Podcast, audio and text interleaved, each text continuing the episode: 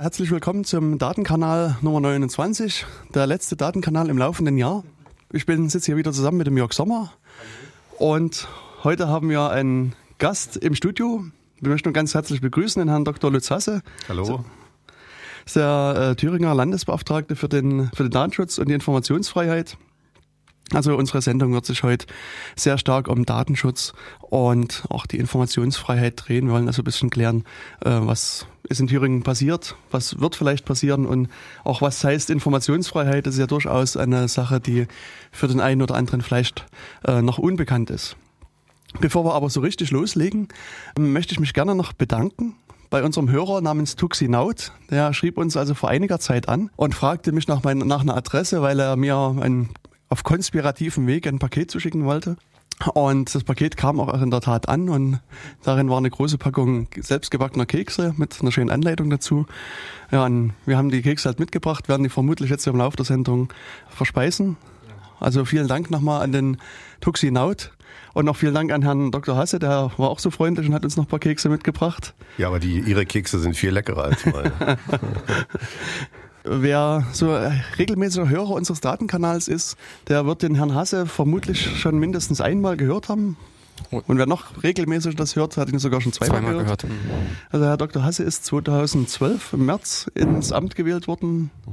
Mhm. Also in Thüringen, wenn ich mich richtig erinnere, war zuerst die Frau Liebaug, die erste Thüringer Datenschutzbeauftragte, danach der Herr Stauche. Und Herr Dr. Hasse ist jetzt der dritte Datenschutzbeauftragte des Landes. Und ich war im März 2012 das erste Mal bei Ihnen kurz nach der Ernennung. Und wir hatten halt so uns unterhalten, äh, was macht eigentlich Datenschutzbeauftragter? Und äh, ja, hatten das dann eingebettet hier später in der Datenkanalsendung, die sich generell so ein bisschen das Thema Datenschutz hervorgenommen hat. Wobei natürlich das Thema sehr weit und tiefgehend ist, dass wir also auch dort nur so ein bisschen an der Oberfläche gekratzt haben, mehr oder weniger. Also wir haben, wenn ich mich richtig erinnere, in der Sendung versucht, so ein bisschen den historischen Abriss zu machen, wo kommt der Datenschutz in Deutschland her? Und ich hatte auch versucht, so ein bisschen den Vergleich zu den USA zu ziehen, zu diesen äh, diversen Entscheidungen, äh, die es ja gab. Und ja, heute wollen wir also ein bisschen mehr das Ganze praktisch angehen und also auch noch ein bisschen klären natürlich, was Sie jetzt gemacht haben, was so bisher in der Vergangenheit passiert ist. Ja, und, und halt auch gucken, wo sind die Herausforderungen Thüringen, was gibt's speziell zu tun. Und ein Thema, was man vielleicht hier noch ansprechen muss, Ihr Kollege sozusagen, der Bundesdatenschutzbeauftragte hatte ja gestern seinen letzten Arbeitstag. Ja, und es ist ja mittlerweile relativ klar, wer die neue Datenschutzbeauftragte sein wird. Und also zumindest ich, äh, vorhin quasi noch in den Nachrichten war zu lesen, dass sie auch am Donnerstag ins Amt gewählt werden wird oder werden soll. Also es wird vermutlich oder mit hoher Wahrscheinlichkeit die Frau Andrea Vosshoff werden. Also mir persönlich ist jetzt noch nie großartig aufgefallen. Ich kenne die auch nicht, okay. aber wir alle, wir Datenschutzbeauftragten mhm. der Länder, geben ihr natürlich eine faire Chance, ja, dass ja. sie sich in unsere Runde integriert. Mal sehen, mhm. was da so kommt. Ja.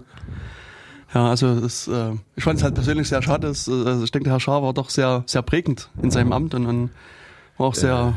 Ja, er war vor allen Dingen kein Neuling. Er war vorher mhm. schon ähm, stellvertretender Datenschutzbeauftragter in einem anderen Bund, in einem Bundesland und äh, hatte auch eine gewisse technische Affinität. Mhm. Und äh, von daher, von daher konnte er also von 0 auf 100 ziemlich schnell starten ob das jetzt die Nachfolgerin auch kann, werden wir sehen. Aber ja. da kann sich ja jeder reinfinden und ja. reindenken und auch neu starten. Genau. Und was ich bei der Gelegenheit überlegt habe, wie ist es eigentlich in Thüringen? Ihre Amtszeit ist sechs Jahre? Insgesamt sechs Jahre und ich kann einmal wieder gewählt okay. werden. Aber bis dahin habe ich noch einiges zu tun im ja. Lande Thüringen. Mal sehen, genau. was da auf uns gemeinsam ja. zukommt. Genau, und äh, also wenn ich mich richtig informiert habe, war es so, dass Sie vorher schon im äh, Amt des, also beim Daten, damaligen Datenschutzbeauftragten gearbeitet haben, sind danach im Sozialministerium mhm. gewesen, haben dort gearbeitet und dann jetzt später. Und vorher war ich in der Polizei und im Innenministerium. Das oh. ist natürlich äh, oh. auch mhm. nicht ganz ohne. Ähm, von daher habe ich gewisse Kenntnisse, mhm. was da so im innenministerialen Bereich so läuft, beziehungsweise nicht läuft. Mhm. Und dann, das stimmt, war ich vier Jahre Rechtsreferatsleiter beim äh, Thüringer Datenschutzbeauftragten, sodass ich äh, nach meiner Wahl nicht bei Null anfing, sondern anknüpfen konnte an ja. die Kenntnisse und Erfahrungen, die ich hatte. Das war ganz nützlich. Zumal kannte mich auch die Behörde, auch die Mitarbeiter. Ja. Inzwischen gibt's aber einige neue Mitarbeiter mhm. auch und ich habe hier und da umstrukturiert sodass ich äh, den Eindruck habe und ich kriege auch entsprechende Rückmeldungen, dass meine Behörde etwas leistungsfähiger geworden ist. Ja, Sie haben es schon angesprochen, also Sie haben, also äh, gerade gesagt, Sie haben umstrukturiert und, und auch mehr Mitarbeiter gewonnen. Mhm. Ähm, also es ist ja auch öfters zu hören, die Klage, dass, dass zu wenig Mitarbeiter in der, in der Behörde mhm. arbeiten. Sehen Sie Chancen, dass Sie auch noch mehr Mitarbeiter hinzugewinnen können? Ja, so eine gewisse Hoffnung habe ich, weil anlässlich dieses Vorkommnisses Immelborn, auf das wir vielleicht mhm. noch zu sprechen kommen, klar wurde, dass ich zumindest solche Lagen nicht aus dem Stand bewältigen ja. kann. Dann äh, muss man bedenken, dass der nicht öffentliche Bereich oder mhm. der Unternehmensbereich nahezu 20 Jahre brachgelegen hat. Mhm. Ähm, das lag in der Zuständigkeit des Landesverwaltungsamtes und die Aufgabe dort wurde wahrgenommen mit 0,8 Stellen. Ähm, selbst auf 20 Jahre betrachtet kommt da nicht viel bei mhm. raus und dementsprechend äh, fangen wir im unternehmerischen Bereich nahezu bei Null an. Also mhm. Unternehmen, Unternehmer verstehen Datenschutz vorwiegend noch als Unternehmensdatenschutz, also Schutz der Unternehmensdaten und nicht Schutz der Mitarbeiter oder Kundendaten. Mhm. Und der Gedanke, dass man als Unternehmer eine Rechtsgrundlage braucht, ähnlich wie eine Behörde, um Daten zu verarbeiten, ähm, ist noch lange nicht in allen Köpfen drin. Ja. Ich versuche das an runden Tischen, in Informationsveranstaltungen rüberzubringen, aber das sind immer nur Tropfen auf heiße Steine. Mhm. Das will ich auch weiterhin versuchen, aber im neuen Jahr 2014 gehen wir verstärkt dazu über, Kontrollen auch zu machen. Die mhm. haben wir dieses Jahr auch schon gemacht mit nicht so witzigen Ergebnissen, die also das, was ich eben beschrieben habe, auch bestätigen. Mhm. Und ähm, ja, so eine Mischung aus Information und gewissem Kontrolldruck, denke ich, äh, hoffe ich, wird's bringen. Ja. Da ist aber noch ein dickes Brett zu bohren. Das stimmt. Ja, Sie haben es angesprochen. Also zwei Punkte. Das, der erste Punkt Immelborn, auf den ich vielleicht später noch zu sprechen mhm. kommen möchte. Ähm, und das auch äh, das Thema mit dem nicht öffentlichen Bereich. Ich weiß gar nicht, wann wurden das, das Thüringer äh, Datenschutzgesetz da in der Form geändert? Ich habe gerade versucht, mich dran zu erinnern. Das ist auch schon, war das noch vor Ihrer äh, jetzigen ja, Amtszeit? Das ist äh, kurz bevor ich gewählt wurde, okay. ist das Thüringer Datenschutz geändert worden mhm. und äh, der Datenschutzbeauftragte ist seit diesem Zeitpunkt nicht nur zuständig für den öffentlichen Bereich, also Behörden, mhm. sondern auch für den nicht öffentlichen Bereich und dort auch nicht nur Kontrollbehörde, mhm. sondern auch Aufsichtsbehörde. Das ist ein Unterschied. Mhm. Äh, als Aufsichtsbehörde, äh, das ist zurückzuführen auf eine entsprechende EuGH-Entscheidung, die mhm. das verlangt hat, dass unabhängige Behörden im nicht öffentlichen Bereich zuständig sind. Ähm, in diesem Bereich also kann ich auch äh, Anordnungen treffen, mhm. Zwangsgelder verhängen oder sogar Bußgelder bis zu einer Höhe von 300.000 Euro. Haben wir bisher nicht gemacht, natürlich. Ähm, Bußgelder sind ja auch nicht da, um kleine Firmen tot zu machen, mhm. sondern äh, sollen dazu anhalten, das Recht einzuhalten. Das ist also gestaffelt. Äh, man kann sich gegen so ein Bußgeld auch wehren. Mhm. Da legt man dann Einspruch ein, dann landet es beim Amtsgericht und äh, bisher haben wir dort alle Verfahren gewonnen. Dem Grunde nach bedeutet also, wir haben im Grunde Recht bekommen, aber ja. hier und da hat der Amtsrichter gesagt, sind wir mit unseren Bußgeldforderungen etwas hoch okay. und die haben uns dann runtergepegelt. Okay. Und wie läuft das dann weiter? Ich meine, Amtsgericht würde für mich heißen, dass man dann auch als Unternehmen, wenn jetzt die Entscheidung gegen mich gefallen ist, auch dann ans Landgericht oder Oberlandesgericht oder an diverse andere Gerichte vielleicht ziehen kann? Ja, ist im Ordnungswidrigkeitenverfahren endet es dort am Amtsgericht okay. in aller Regel. Man muss natürlich sehen, im Unterschied zum öffentlichen Bereich, also Datenschutz bei Behörden, hm, geht es im nicht öffentlichen Bereich eben um Bußgelder auch, um Geld. Und äh, das führt in aller Regel dazu, dass die Unternehmen sich einen Anwalt nehmen äh, das ist auch in Ordnung, aber das führt eben auch dazu, dass im Laufe dieses Ordnungswidrigkeitenverfahrens, zumal dann, wenn es in ein äh, amtsgerichtliches Verfahren mündet, ähm, ein erhöhter Zeitaufwand zu betreiben ist. Mhm. Also wir haben es mal geschätzt, im nicht öffentlichen Bereich brauchen wir circa die doppelte bis dreifache Zeit für eine Fallbearbeitung wie im öffentlichen Bereich. Okay. Mhm. Und an dieser Stelle also rein praktisch gesehen, was heißt eigentlich Kontrolle? Gehen Sie in ein Unternehmen, lassen sich die Akten zeigen und gehen das dann durch oder machen Sie das auch eher anonym und schleusen Daten ein und gucken, ob die irgendwo wieder rauströpfeln? so als Staatstrojaner sozusagen, nein. ähm, das ist bei Behörden und Unternehmen äh, durchaus vergleichbar. Wir bekommen entweder Tipps, dass es mhm. in einer Behörde oder in einem Unternehmen schief läuft, beispielsweise in einem Unternehmen mhm. Videoanlagen installiert sind, die die Beschäftigten beobachten. Mhm. Äh, leider in Thüringen ein sehr häufiger Fall.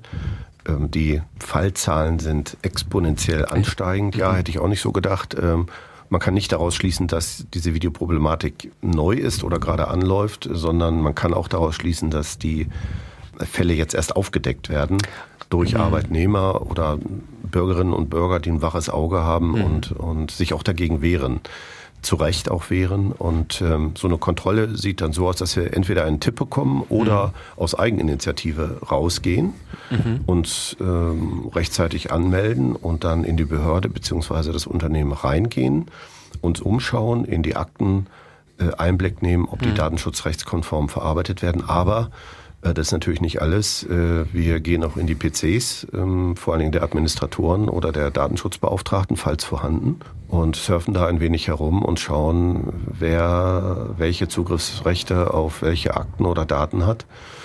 Und das dürfen wir auch. Also zum Beispiel auch auf, äh, falls vorhanden, Krankenakten in einem Unternehmen, das möglicherweise mhm. über eine eigene Krankenstation verfügt. Auch Akten in Krankenhäusern. Medizinische Akten dürfen wir einsehen. Also da gibt es keine, keine Tabus. Wir dürfen mhm. alles sehen und bewerten.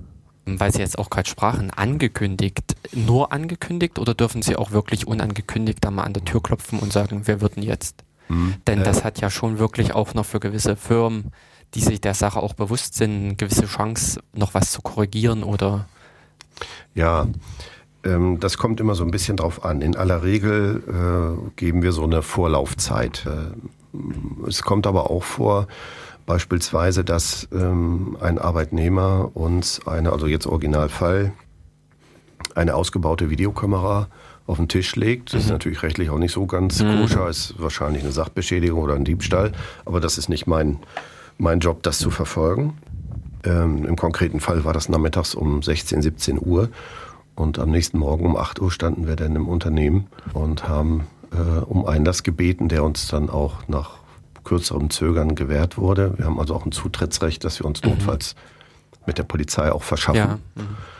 Und haben dann die Situation vor Ort in Augenschein genommen. Das ist dann für die entsprechenden Firmen oder auch Behörden ein bisschen überraschend, aber das ist dann eben so. Sprechen Sie dann eher Verwarnungen aus, also wie eben bei einer Videokamera, auch mhm. eher im Sinne der Aufklärung erstmal, Vorsicht, also hier liegt ein Problem vor, oder gehen Sie dann gleich mit der großen Keule ran und sagen, mhm. ihr Bösen? Äh, muss man differenzieren. Äh, bei Behörden haben wir leider nur ein Beanstandungsrecht, also ah. gehobener Zeigefinger. Mhm und fordern die Behörden auf, äh, diesen Datenschutzrechtsverstoß zu beheben innerhalb einer gewissen Frist. Wenn die das nicht schaffen oder nicht wollen, wenden wir uns an die Aufsichtsbehörde mhm. dieser Behörde mhm und äh, bitten dort um Unterstützung. Wenn uns, wenn uns die gewährt wird, ist das in Ordnung. Wenn sie nicht gewährt wird, können wir auch diese Aufsichtsbehörde beanstanden. Mhm. Und wenn das Kind dann letztlich ganz im Brunnen gefallen sein sollte, mhm. dann können wir uns an die Landesregierung oder an den Landtag wenden. Das ist aber bisher nicht passiert. Im Gegensatz dazu haben wir bei Unternehmen ein reichhaltigeres Folterinstrumentarium. Mhm also das ähm, geht von einer Anordnung, die ich schon erwähnt habe, dass wir also der Behörde, Entschuldigung, dem Unternehmen beispielsweise anordnen, bauen Sie die Videoanlage ab, um mal mhm. bei dem Beispiel zu bleiben. Und wenn das nicht erfolgt, dann können wir ein Zwangsgeld verhängen, also Druck ausüben. Mhm. Baut bitte die Videoanlage ab, sonst zahlt ihr beispielsweise 1000 Euro. Mhm. Mm, und parallel dazu ähm, können wir ein Bußgeld äh, verhängen bis zu einer Höhe von eben 300.000 Euro. Mhm. Das ist an sich die wirksamste Waffe, die wir haben. Und so ein Mittel hätte ich natürlich auch gern bei Behörden in der Hand, aber so weit sind wir noch nicht. Wir arbeiten dran. An der Stelle dann, wie groß ist die Einsicht der Unternehmen? Also Sie sprachen ja auch, es ist eigentlich so grundlegend erstmal Bedarf mit an Aufklärung notwendig, eben wenn mhm. dieses Feld so die letzten Jahre eher nicht so beackert wurde. Ja, mh mm, also der, der Gedanke für Unternehmer, Unternehmen, dass sie eine Rechtsgrundlage brauchen, um Daten zu verarbeiten. Mhm. Damit meine ich Daten erheben, speichern, nutzen, löschen gegebenenfalls oder weitergeben sogar.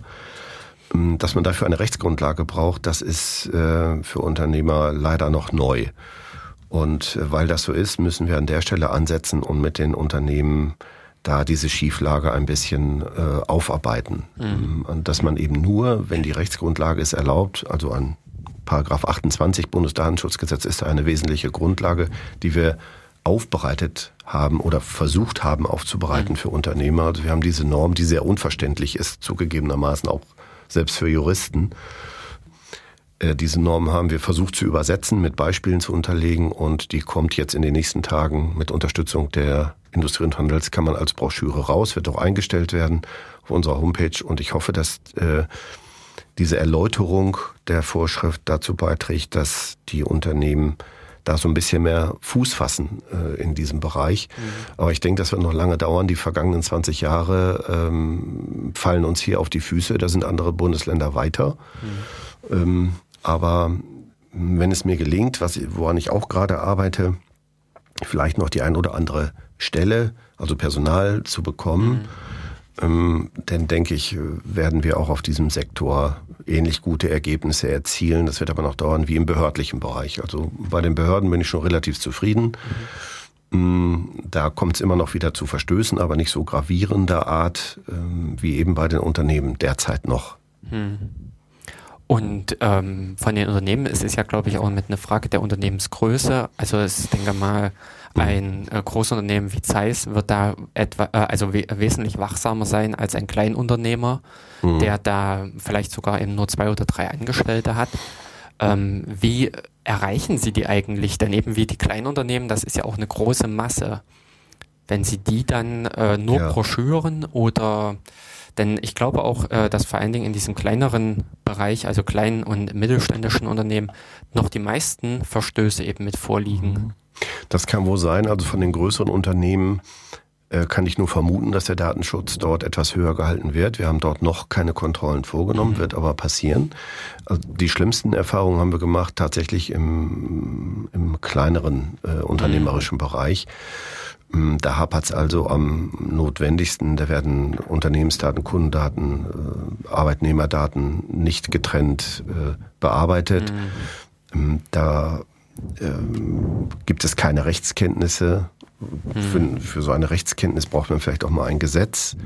Mhm. Ähm, sowas ist alles nicht vorhanden. Und wenn wir aufschlagen bei einer Kontrolle, ähm, werden immer Fragen gestellt seitens der Kontrollierten, mhm. aber es werden nicht unsere Fragen beantwortet oder können mhm. nicht beantwortet werden. Das ist auch für einen gewissen Zeitraum okay gewesen, aber ähm, wenn man wenn man es genau nimmt, gilt die Rechtslage äh, schon sehr lange, nämlich seit über 20 Jahren. Mhm.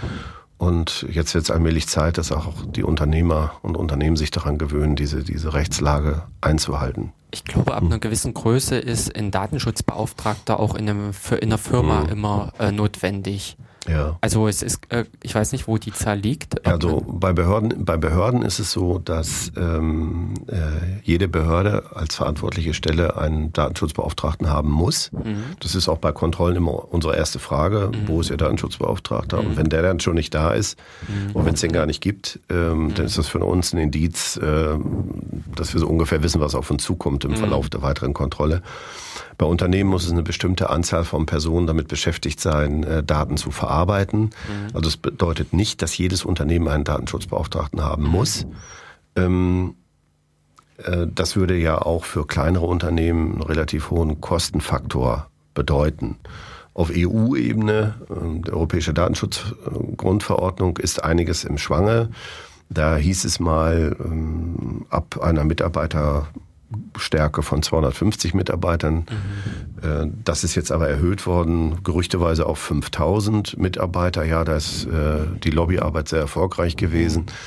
Mm, aber nach meinen neuesten Informationen wird die Europäische Datenschutzgrundverordnung auch in nächster Zeit nicht kommen. Sie ist äh, also von der Lobby zerschossen, aufgeweicht. Mhm. Und das, was da jetzt noch so als Torso übrig ist, das möchte keiner wirklich als Datenschutzrecht mhm. haben.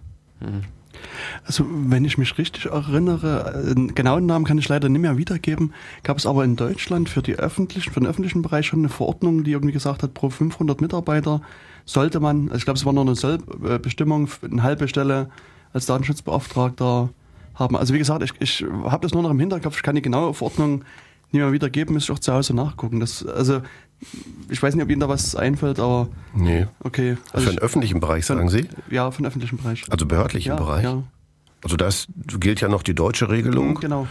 Ähm, die ist ja jetzt noch nicht aufgehoben, weil die Europäische Datenschutzgrundverordnung noch fehlt. Aus meiner Sicht glücklicherweise mhm. noch fehlt, weil die Idee, dass man, dass Europa Datenschutzrecht vereinheitlicht, ist gut, aber mhm. dass man das deutsche Datenschutzrecht, das so mit das höchstrangige ist, dadurch außer Kraft setzt, äh, würde unsere Vorschriften und auch unsere Rechtsprechung von den Verfassungsgerichten ja, äh, die könnte man in die Tonne werfen. Und das ist einfach schade, dass diese Errungenschaften, die wir in Deutschland äh, haben im Bereich des Datenschutzrechts, dann nicht weiter äh, verwertbar wären. Ähm, aber jetzt von der von Ihnen erwähnten Vorschrift habe ich noch nichts mhm. gehört. Also jede Behörde in Deutschland muss mhm. einen haben, einen Datenschutzbeauftragten. Okay, also ich müsste zu Hause nochmal nachgucken. Ich ähm, mhm. vermute, kann ich jetzt auch nur vermuten, ich, ich habe zu Hause eine relativ dicke Ausarbeitung von dem Martin Zilkens, das ist äh, der Datenschutzbeauftragte der Stadt Düsseldorf. Und er hat sich sehr ähm, breit zur, zur nordrhein-westfälischen Landesdatenschutz äh, Rechtsprechung und mhm. den anderen Ländern halt ausgelassen. Und ich glaube, der hat da halt was von dieser Verordnung geschrieben, aber da müsste ich halt nochmal nachgucken. Das Möglicherweise ist, ist das eine, eine, Vorschrift, die sich damit beschäftigt, ob der Datenschutzbeauftragte mhm. ähm, so eine ganze Ganztagsstelle mhm. aus äh, oder einnehmen okay. muss oder in zu welchem Stundensatz er okay. äh, Datenschutz betreiben mhm. muss. Das kann mhm. natürlich sein. Äh, äh ja. Ja, also Datenschutzbeauftragter bedeutet nicht bei einer Behörde, dass man das Privileg hat, sich von morgens bis abends nur mit Datenschutz beschäftigen zu können. Ja. Das ist ja häufig nur eine Nebensache. Ja. Und die Datenschutzbeauftragten sind gleichzeitig noch äh, Gleichstellungsbeauftragte, Arbeitsschutzbeauftragte etc. Ja. Na, was, was mir auch auffällt, wenn ich mal versuche, mich an Datenschutzbeauftragte im behördlichen Bereich zu wenden, kriegt man häufiger die Antwort, dass es das Rechtsamt oder irgendeine Rechtsbehörde halt macht. Zumindest ist es in der Vergangenheit mir so gegangen. Also auch bei einer größeren Stadt ähm, hatte ich irgendwie lang, längere Zeit versucht, da mit dem Datenschutzbeauftragten Kontakt aufzunehmen. Und jetzt ist auch längere Zeit nur, das macht das Rechtsamt, das Rechtsamt. Und also jetzt kann ich auch nur spekulieren, aber so ein, zwei Monate nachdem meine mhm. Anfragen ins Leere liefen, gab es irgendwie eine Pressemitteilung, dass die, diese Stadt halt einen neuen Datenschutzbeauftragten ah, benannt ja. hat. Und äh, und dann gab's, gingen auch meine Ansprachen dann entsprechend an die richtige Person weiter. Also kann ich jetzt nur vermuten, dass das vielleicht eine ganz oberste Priorität hatte bei dieser Stadt, das Thema. Aber wie gesagt, äh, kann ja. ich nur spekulieren. Ähm, also wir hatten vor einiger Zeit äh, mal eine kommunale Kontrolle gemacht mhm. und hatten ist schon ein paar Jahre her, mhm. ähm, da die Feststellung äh, getroffen, dass äh, der Datenschutz im kommunalen Bereich also auch nahezu am Boden liegt. Okay. Das hat sich aber gebessert mhm. seit einiger Zeit, so dass wir die Feststellung, dass eine Kommune, wie groß auch immer sie sei, einen Datenschutzbeauftragten nicht hat, dass wir diese Feststellung also nicht mehr so häufig treffen ja. müssen. Also der, der Vorfall ist auch bestimmt, also ich würde mal schätzen, drei Jahre schon. Ja, ja. Also das, da las, da las noch ein bisschen schief, ja. ja. Das hat sich gebessert. Genau. Und was, was ich auch aus meiner Beobachtung sagen kann, weil du, Jörg, die, das Thema Firmen angesprochen hast, also die Firmen, mit denen ich so oft zu tun habe, die stoßen auf den Datenschutz durch diesen Paragraph 28. Mhm. Also diese sogenannte Auftragsdatenverarbeitung. Äh, nee, nee, Blödsinn. Ja, das, jetzt, ich war jetzt irritiert durch, stimmt. Also durch die, aber sie stoßen drauf durch die, die Auftragsdatenverarbeitung, das wollte ich eigentlich mhm. sagen weil dann in der Tat externe Firmen anfragen, wie sieht es denn bei euch aus mit dem Datenschutz? Ja. Und dann kommt halt das große Überlegen und dann stehen halt auch Aufträge zum Teil ja. in Frage und dann äh, wird das Thema halt dann auch angegangen. Und das mhm. ist, also habe ich jetzt schon in, äh, bei, also im letzten halben bis Jahr bei verschiedenen Firmen beobachtet, dass sie über diesen, das Thema Auftragsdatenverarbeitung auf einmal das, das Datenschutzthema in den Fokus geraten ist mhm. und sie auch gesagt haben, wir müssen hier was machen, weil da gibt es halt den Auftragnehmer Mhm. Und der, oder Auftraggeber, und der muss halt, den müssen wir halt irgendwie bedienen ja. können. Ja. Ansonsten kriegen wir den Auftrag nicht oder verlieren den Auftrag, der jetzt schon fast sicher ist, wieder. Ja, also das, das ist so, ähm, nicht nur im unternehmerischen Bereich, das kommt auch im behördlichen Bereich vor, mhm. dass Behörden also sich Sachverstand sozusagen einkaufen und ähm, die zum Teil komplette Datenverarbeitung in private Hände geben. Mhm. Aber im unternehmerischen Bereich, ähm, bei Firmen haben wir es auch verstärkt festgestellt, dass dort mh, äh, Sachverstand eingekauft wird. Mhm. Also beispielsweise, dass die Personalabteilungsdaten outgesourced mhm. werden und auch äh, von einer anderen Firma bearbeitet werden, äh, archiviert werden, nach Fristablauf auch gelöscht werden. Also dass man diesen ganzen Bereich äh, Datenverarbeitung outsourced. Und äh, ja, wenn das so ist, äh, dann tauchen natürlich datenschutzrechtliche Fragen auf, ähm, die, ja, die man erstmal verstehen muss. Denn ähm, wenn man eine Firma ist und äh, lagert die Datenverarbeitung ganz oder zum Teil aus, dann bleibt man, das muss man wissen, nach Paragraph 11 Bundesdatenschutzgesetz äh, verantwortlich für die Datenverarbeitung, obwohl es also zwischen dem der Firma, die die Daten ähm, auslagert, der sogenannte Auftraggeber, und dem Auftragnehmer, also der neuen weiteren Firma, die die Daten verarbeitet, einen Vertrag gibt, zivilrechtlicher Art, bleibt nach Datenschutzrecht der Auftraggeber, also die Firma, die diese ähm, Datenverarbeitung auslagert, weiter verantwortlich. Wenn also was schief läuft, wende, halte ich mich als Datenschutzbeauftragter an den Auftraggeber, mhm. also an die Firma, die die Datenverarbeitung herausgibt. Äh, die kann sich dann im Innenverhältnis auf der vertraglichen Grundlage an den Auftragnehmer äh, halten. Wir können im gewissen Umfang auch an den Auftragnehmer herangehen. Äh, ja, aber das sind eben so Gedankengänge, wenn beispielsweise ein, eine Arztpraxis die Bearbeitung, Lagerung, Bearbeitung äh, der medizinischen Daten outsourced und einer Privatfirma überträgt, muss es äh, eine, einen Vertrag geben, aus dem hervorgeht, dass der Arzt zum einen ähm, Rechte hat, um zu kontrollieren, ob das Datenschutzrecht beim Auftragnehmer, also der Firma, die die Daten verarbeitet, eingehalten wird. Da gibt es auch Pflichten, die, um im Beispiel zu bleiben, der Arzt hat, äh, um zu kontrollieren, ob das datenschutzrechtlich alles in Ordnung ist. Und der Arzt bleibt datenschutzrechtlich verantwortlich äh, dafür, was mit den Daten beim Auftragnehmer passiert. Und dieser Gedankengang ist bei vielen in den Köpfen nicht drin. Gut, damit wird man ja auch nicht geboren. So, sowas steht nur im Gesetz. Auf sowas kommen eben nur Juristen.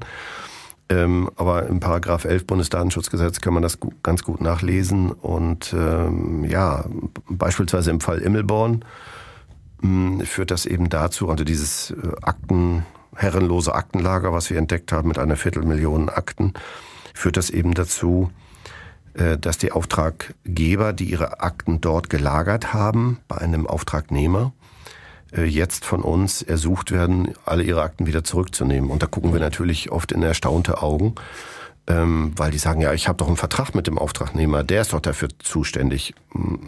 Im gewissen Sinne ja, aber wenn die Firma pleite ist und die, die natürlichen Personen sind abgetaucht, äh, da haben wir auch einen entsprechenden Strafantrag gestellt, aber die sind im Moment nicht auffindbar, dann sagt das Datenschutzrecht, Datenschutzbeauftragte halte ich an den Auftraggeber, also beispielsweise Ärzte oder Personalabteilungen, Insolvenzverwalter, Rechtsanwaltskanzleien, da sind eine ganze Menge dabei in Immelborn. Ja, also schön, dass Sie das mit Immelborn gerade ansprechen.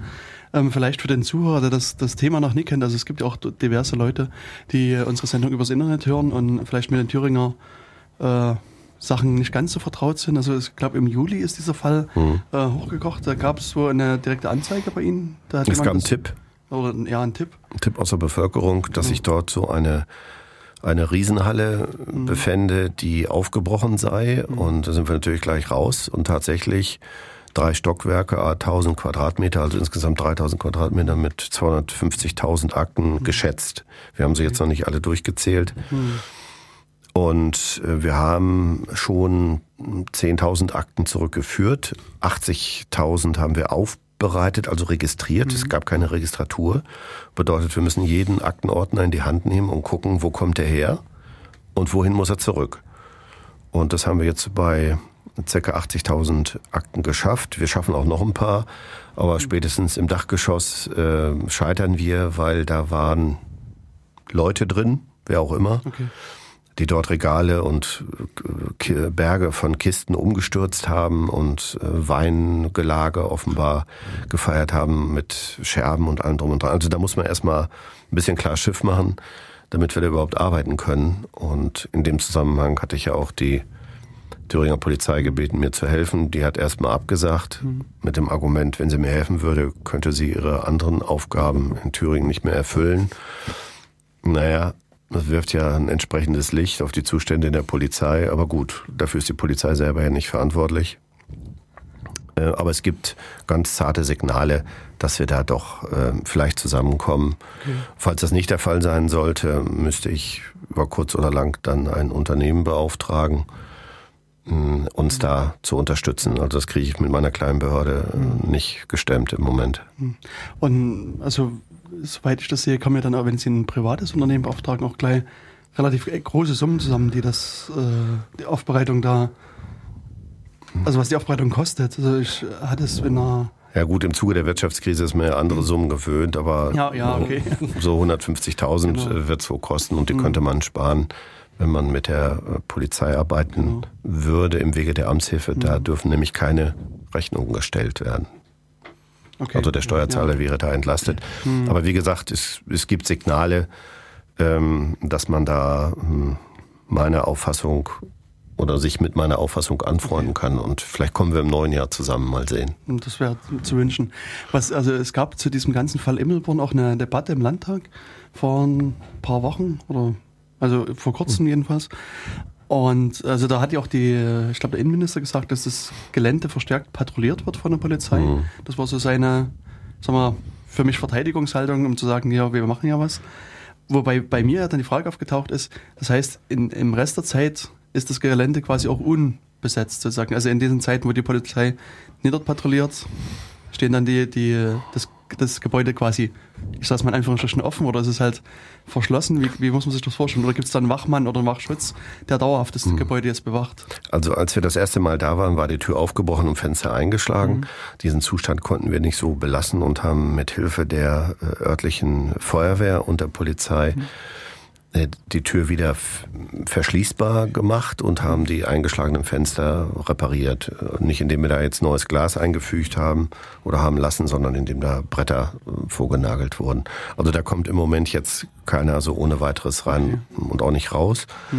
Mhm.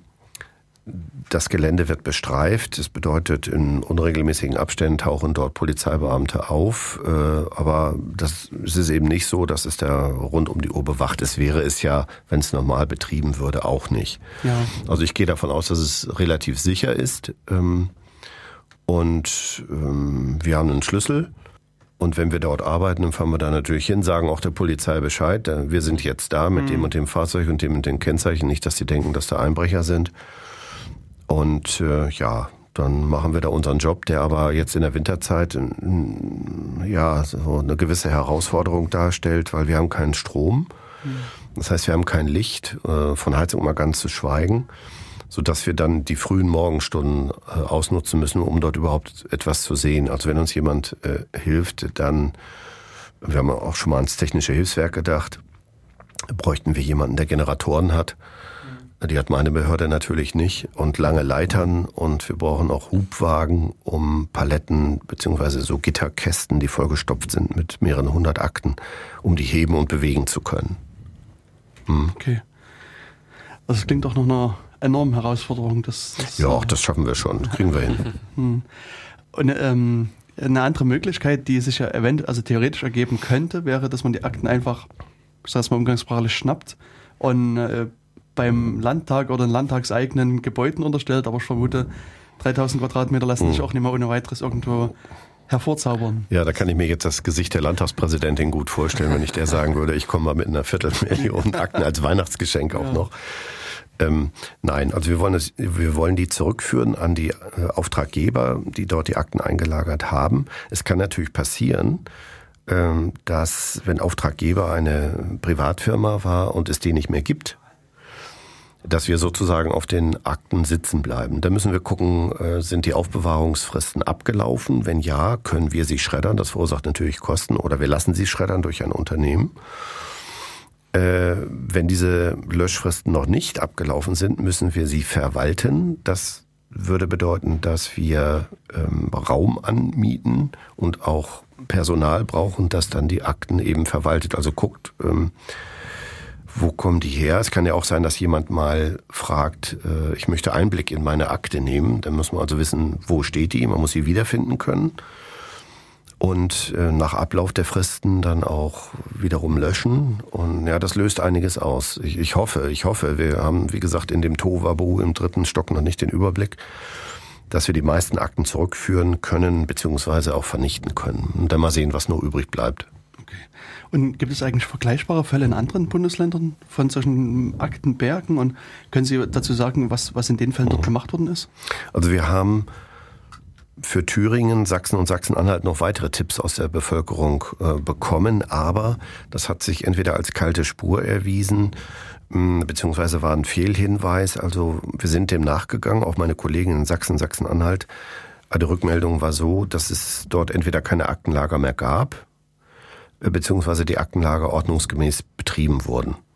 Also von daher war das jetzt okay. Ähm, in, äh, von weiteren Hinweisen weiß ich jetzt nichts. Ich habe von einem anderen Bundesland gehört, dass dort ein Privatkrankenhaus äh, in die Insolvenz gefahren ist und die Verantwortlichen haben sich auch in alle Winde verstreut, so dass mein Kollege in diesem anderen Bundesland jetzt äh, mit einem größeren Berg von medizinischen Akten speziell, die gibt's in Immelborn ja auch, aber das ist nur ein kleiner Anteil, aber der hat jetzt nur mit medizinischen Akten zu tun und die müssen natürlich etwas intensiver betreut werden. Also der schien mir auch not amused zu sein.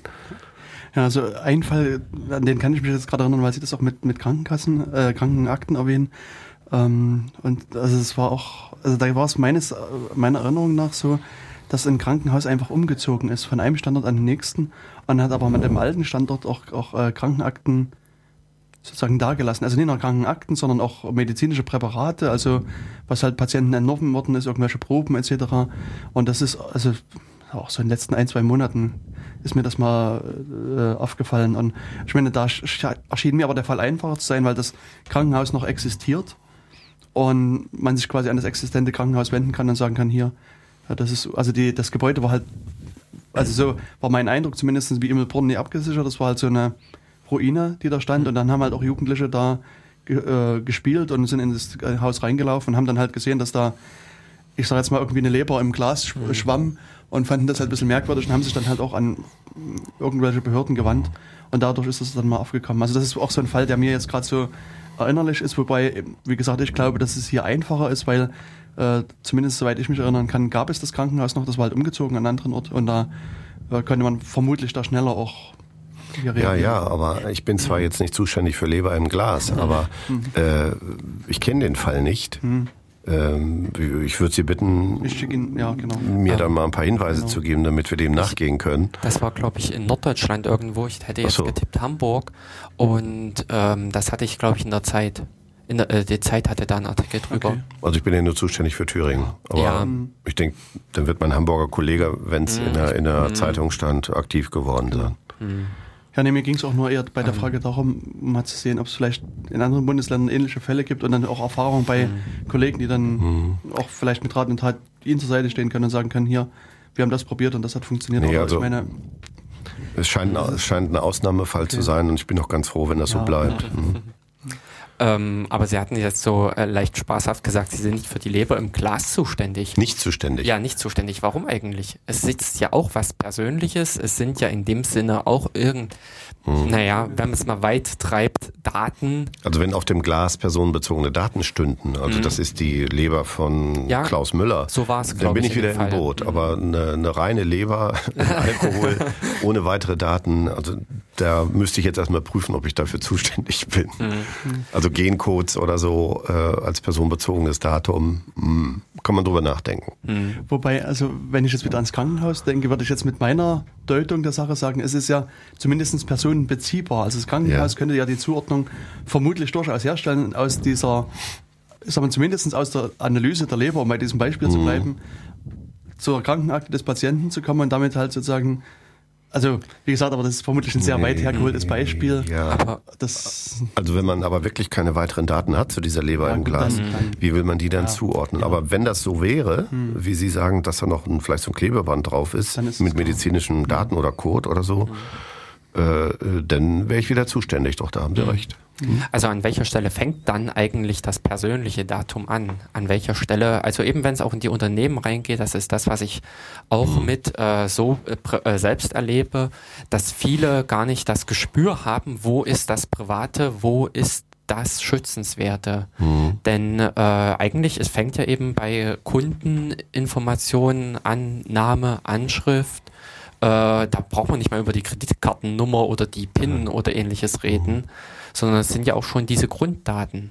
Es sind die Grunddaten und eigentlich ist es sogar noch etwas weniger. Also es genügt ein Datum, äh, das Sie haben, ähm, wenn Sie zu diesem Datum noch ein anderes Datum, das Sie wo, irgendwo anders her haben, hinzufügen und können dann auf die dahinterstehende Person schließen, dann reichen diese Einzeldaten, mhm. anhand derer man nicht sofort auf die dahinterstehende Person schließen kann, in Summe mhm. aus, wenn man dann die Person dahinter erkennen kann. Also das nennen wir Personenbeziehbarkeit. Mhm. Ähm, wenn man mal in Paragraph 3 äh, Thüringer Datenschutzgesetz guckt, da sind so äh, Definition drin und ähm, da steht eben auch, dass die Personenbeziehbarkeit, also nicht bereits, also ähm, nicht erst die Personenbeziehung, sondern bereits die Beziehbarkeit, die theoretische Möglichkeit, dass man auf eine äh, Person schließen kann, dass das ausreicht, um von einem personenbezogenen Datum zu sprechen. Und äh, dreht es sich um personenbezogene Daten oder um ein entsprechendes Datum, dann äh, gilt das ganze Regelwerk des Thüringer Datenschutzgesetzes für Behörden und des Bundesdatenschutzgesetzes für Unternehmen. Und dann bin ich auch sozusagen im Boot, um zu kontrollieren. Das ist ja aus meiner Sicht, okay, ich sehe das jetzt durch meine Brille, aber äh, war ja irgendwie eine Sternstunde des Rechtsstaates, damals ähm, mhm. insbesondere äh, nach dem Volkszählungsurteil des Bundesverfassungsgerichts 1983. Ähm, dass dieses Grundrecht der informationellen Selbstbestimmung, wir haben inzwischen in Thüringen dafür einen eigenen Artikel, Artikel 6 mhm. Thüringer Verfassung, ähm, dass äh, dieses Grundrecht sozusagen einen Beschützer hat, nämlich mich hm. in Thüringen. Und äh, das ist gut, aber man kann sich natürlich auch die Frage stellen, warum haben die anderen äh, Grundrechte keinen Beschützer? Und Versammlungsfreiheit, Meinungsfreiheit, Pressefreiheit. Ja. Ja, warum ausgerechnet dieses Grundrecht? Aber das hängt mit Akteuren zusammen, die vor vielen Jahren, insbesondere ein, ein inzwischen habilitierter Mensch, der heißt Semitis, also Professor Semitis, der dieses Datenschutzgrundrecht äh, gefördert und befördert hat und Rückendeckung fand beim Bundesverfassungsgericht und so hat sich das entwickelt. Und plötzlich war dieses Grundrecht da, dass das Bundesverfassungsgericht aus Artikel 1 Menschenwürde und 2 äh, Persönlichkeitsrecht sozusagen gebacken, geschaffen hat. Mhm. Und inzwischen gibt es Länderverfassungen, eben auch Thüringen, die es in ihren äh, Landesverfassungen eigenständig verankert haben. Und das ist schon ein gewisser Fortschritt. Äh, aber so eine Kontrollstelle, die darauf achtet, dass die Exekutive, also die Behörden einerseits, aber auch die Unternehmen dieses Grundrecht einhalten, diese Erkenntnis hat sich eben nur bei diesem äh, Grundrecht durchgesetzt. Also dieser Herr Semitis und auch ähm, weitere Personen noch waren da sehr weit und hellsichtig, was für eine Bedeutung dieses Grundrecht bekommen kann. Äh, und dass Daten eine Bedeutung haben, sieht man ja beim NSA-Skandal offenbar.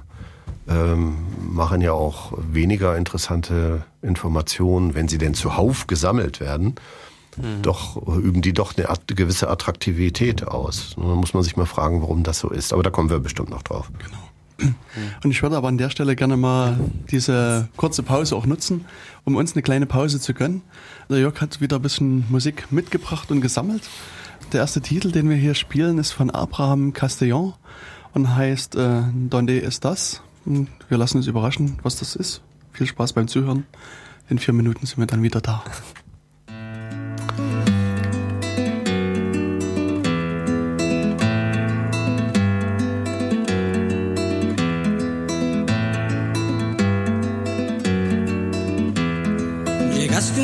a la vía láctea de mi amor, iluminando mi vida, marcando la huella de la pasión.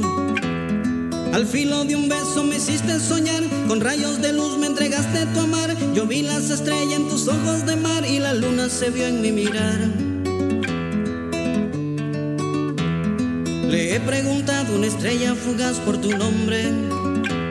No me supo decir, no me pudo explicar tus razones.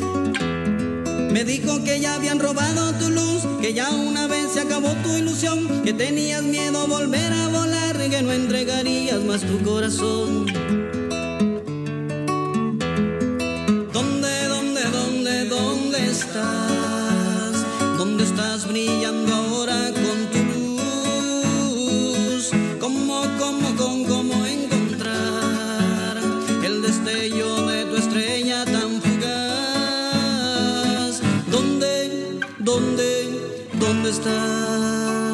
Mándame una señal de amor.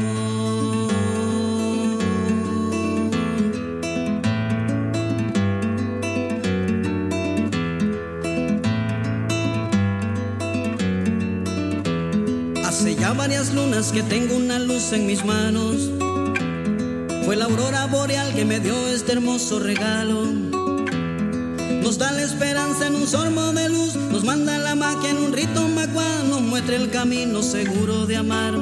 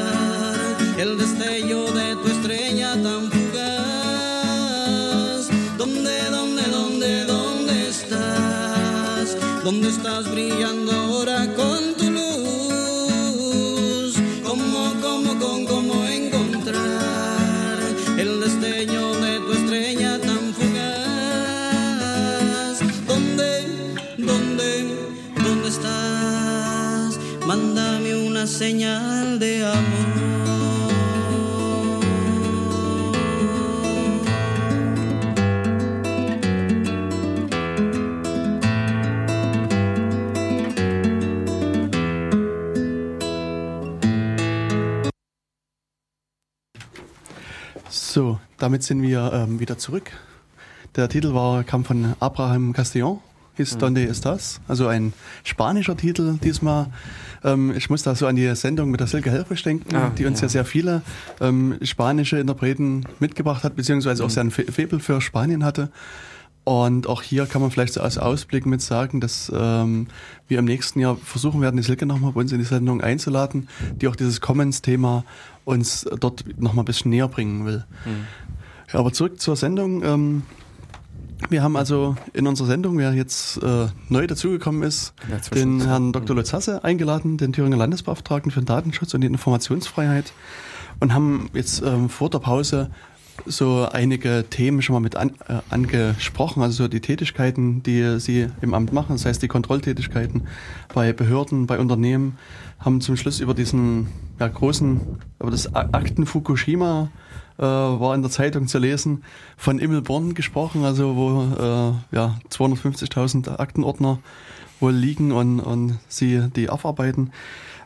Vor der Pause waren wir in der Diskussion stehen geblieben bei personenbezogenen, personenbeziehbaren Daten. Ähm, Sie hatten uns nochmal erklärt, was personenbezogen und personenbeziehbar ist. Ähm, ich selbst kann mich erinnern, dass es eine, eine starke Diskussion gab bei IP-Adressen. Sind diese Daten jetzt personenbezogen? Sind die personenbeziehbar?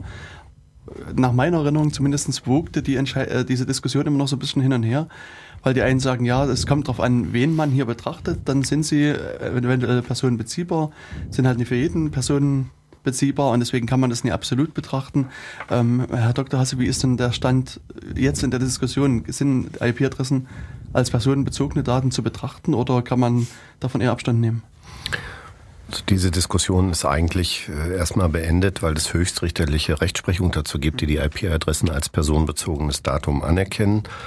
Und das hat gerade jetzt seit zwei Tagen äh, auch eine besondere Brisanz gewonnen, weil ähm, man Personen, die auf bestimmten Pornoseiten gesurft mhm. äh, haben, rekonstruiert hat. Also man hat anhand der IP-Adressen die dahinterstehenden Personen ausfindig gemacht und diese Personen ähm, werden jetzt mit Abmahnverfahren überzogen.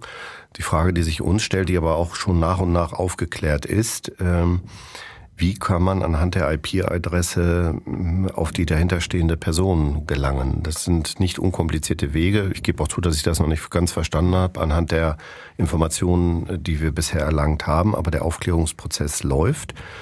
Ähm, Tipp an dieser Stelle, wer im Netz unterwegs sein möchte, ohne dass man seine Spuren allzu schnell verfolgen kann, sollte einen Anonymisierungsdienst in Anspruch nehmen und ähm, da würde ich empfehlen, mal auf die Seite der TU Dresden zu gehen. Äh, dort wird einem dann geholfen. Genau, also Sie äh, meinen bestimmt dieses äh, Programm Gendonym, was von der TU Dresden mal unter dem Namen Yap entwickelt worden ist. Zum Beispiel, es gibt aber auch inzwischen andere genau. Produkte, Tor zum Beispiel genau. oder hm. noch andere Produkte. Oder wenn man überhaupt ähm, vielleicht schon ein bisschen versierter ist und möchte auf Produkte zurückgreifen, die äh, nicht so NSA-affin sind und einen gewissen Schutz ähm, gewähren, dann würde ich die Seite prism-break.org äh, ja, mal empfehlen. Äh, das ist aber was für Fortgeschrittene. Dort werden also Programme, Software empfohlen, die wir nicht getestet haben. Natürlich nicht, ähm, ist meine Behörde zu klein dafür, aber wir haben mal gesurft und gecheckt, ob es negative Anhaltspunkte im Netz gibt äh, über die dort angegebene angegebenen Programme und das ist nicht der Fall gewesen, sodass ich erstmal sagen könnte, also Kenntnisstand heute, die dort empfohlenen Programme kann man nutzen, aber es ist nichts für Anfänger. Also zu Gendonym kann ich noch verwalten, äh, verweisen an eine Datenkanalsendung. Die genaue Nummer werde ich später verlinken, habe ich jetzt neben dem Kopf. Wir hatten also mal ein, ein Interview mit den äh, Entwicklern der Software geführt, oder also ich in dem Fall. Bei Tor steht Ähnliches noch aus. Also da bemühe ich mich schon seit einiger Zeit, mit den Entwicklern mal ins Gespräch, also für ein Interview für den Datenkanal zu kommen. Aber das ist halt natürlich etwas schwieriger, weil ein Großteil der Entwickler in den USA sitzt. Ein kleiner Vorteil ist äh, Jacob Applebaum, der einer aus dem engeren Kreis mit ist, ist ja seit einiger Zeit in Deutschland, lebt in Berlin. Also an ihn wäre theoretisch einfacher ranzukommen, nur ist es halt hier auch so, dass er sehr viel unterwegs ist. Also er jetzt irgendwie mittlerweile dreimal bei Anhörungen im EU-Parlament, glaube ich, und auch bei anderen Veranstaltungen. Also auch da ist es schwer, äh, jetzt erstmal sozusagen für ein längeres Gespräch an, an die Person ranzukommen. Wobei Ende des Jahres steht ja der 30. Chaos Communication Kongress in Hamburg wieder an, also die Veranstaltung des CCC. Und dort sind traditionell diverse Entwickler von Tor zu treffen und ich werde dort also nochmal mich anstrengen, ein bisschen äh, mit den Personen ins Gespräch zu kommen. Also die zwei Software sind natürlich durchaus mhm. empfehlenswert und ich kann da nur so ganz uneigennützig an ein Buch verwenden, was da äh, verweisen, was anonym im Netz heißt. Ähm, das stammt von mir. Also da habe ich mal versucht, diese äh, Werkzeuge ähm, aufzuschreiben und ein bisschen äh, genau zu, zu zeigen, wie die funktionieren. Und in der Tat, diese Seite Prism Break, äh, die Sie äh, erwähnt haben, die ist natürlich sehr äh, interessant, weil es da natürlich eine Vielzahl von anderen äh, Werkzeugen mitgibt, mit denen man sich sicher im Netz bewegen kann. Und ich stelle das auch selber fest, dass dieser NSE-Skandal ähm, durchaus auch für ein verstärktes Interesse in der Bevölkerung äh, sorgt, was solche Maßnahmen be betrifft. Zumindest ist es meine Wahrnehmung. Also es gab, gab ja schon seit langer Zeit diese Krypto-Partys. Das heißt, da ähm, treffen sich halt irgendwie Leute zusammen in einer netten Runde und sprechen über so Verschlüsselungstools, über Anonymisierungstools und anderes. Und da gab es schon Interesse, aber so seit jetzt Juni ist mein Eindruck, dass bei solchen Veranstaltungen verstärkt Zulauf ist.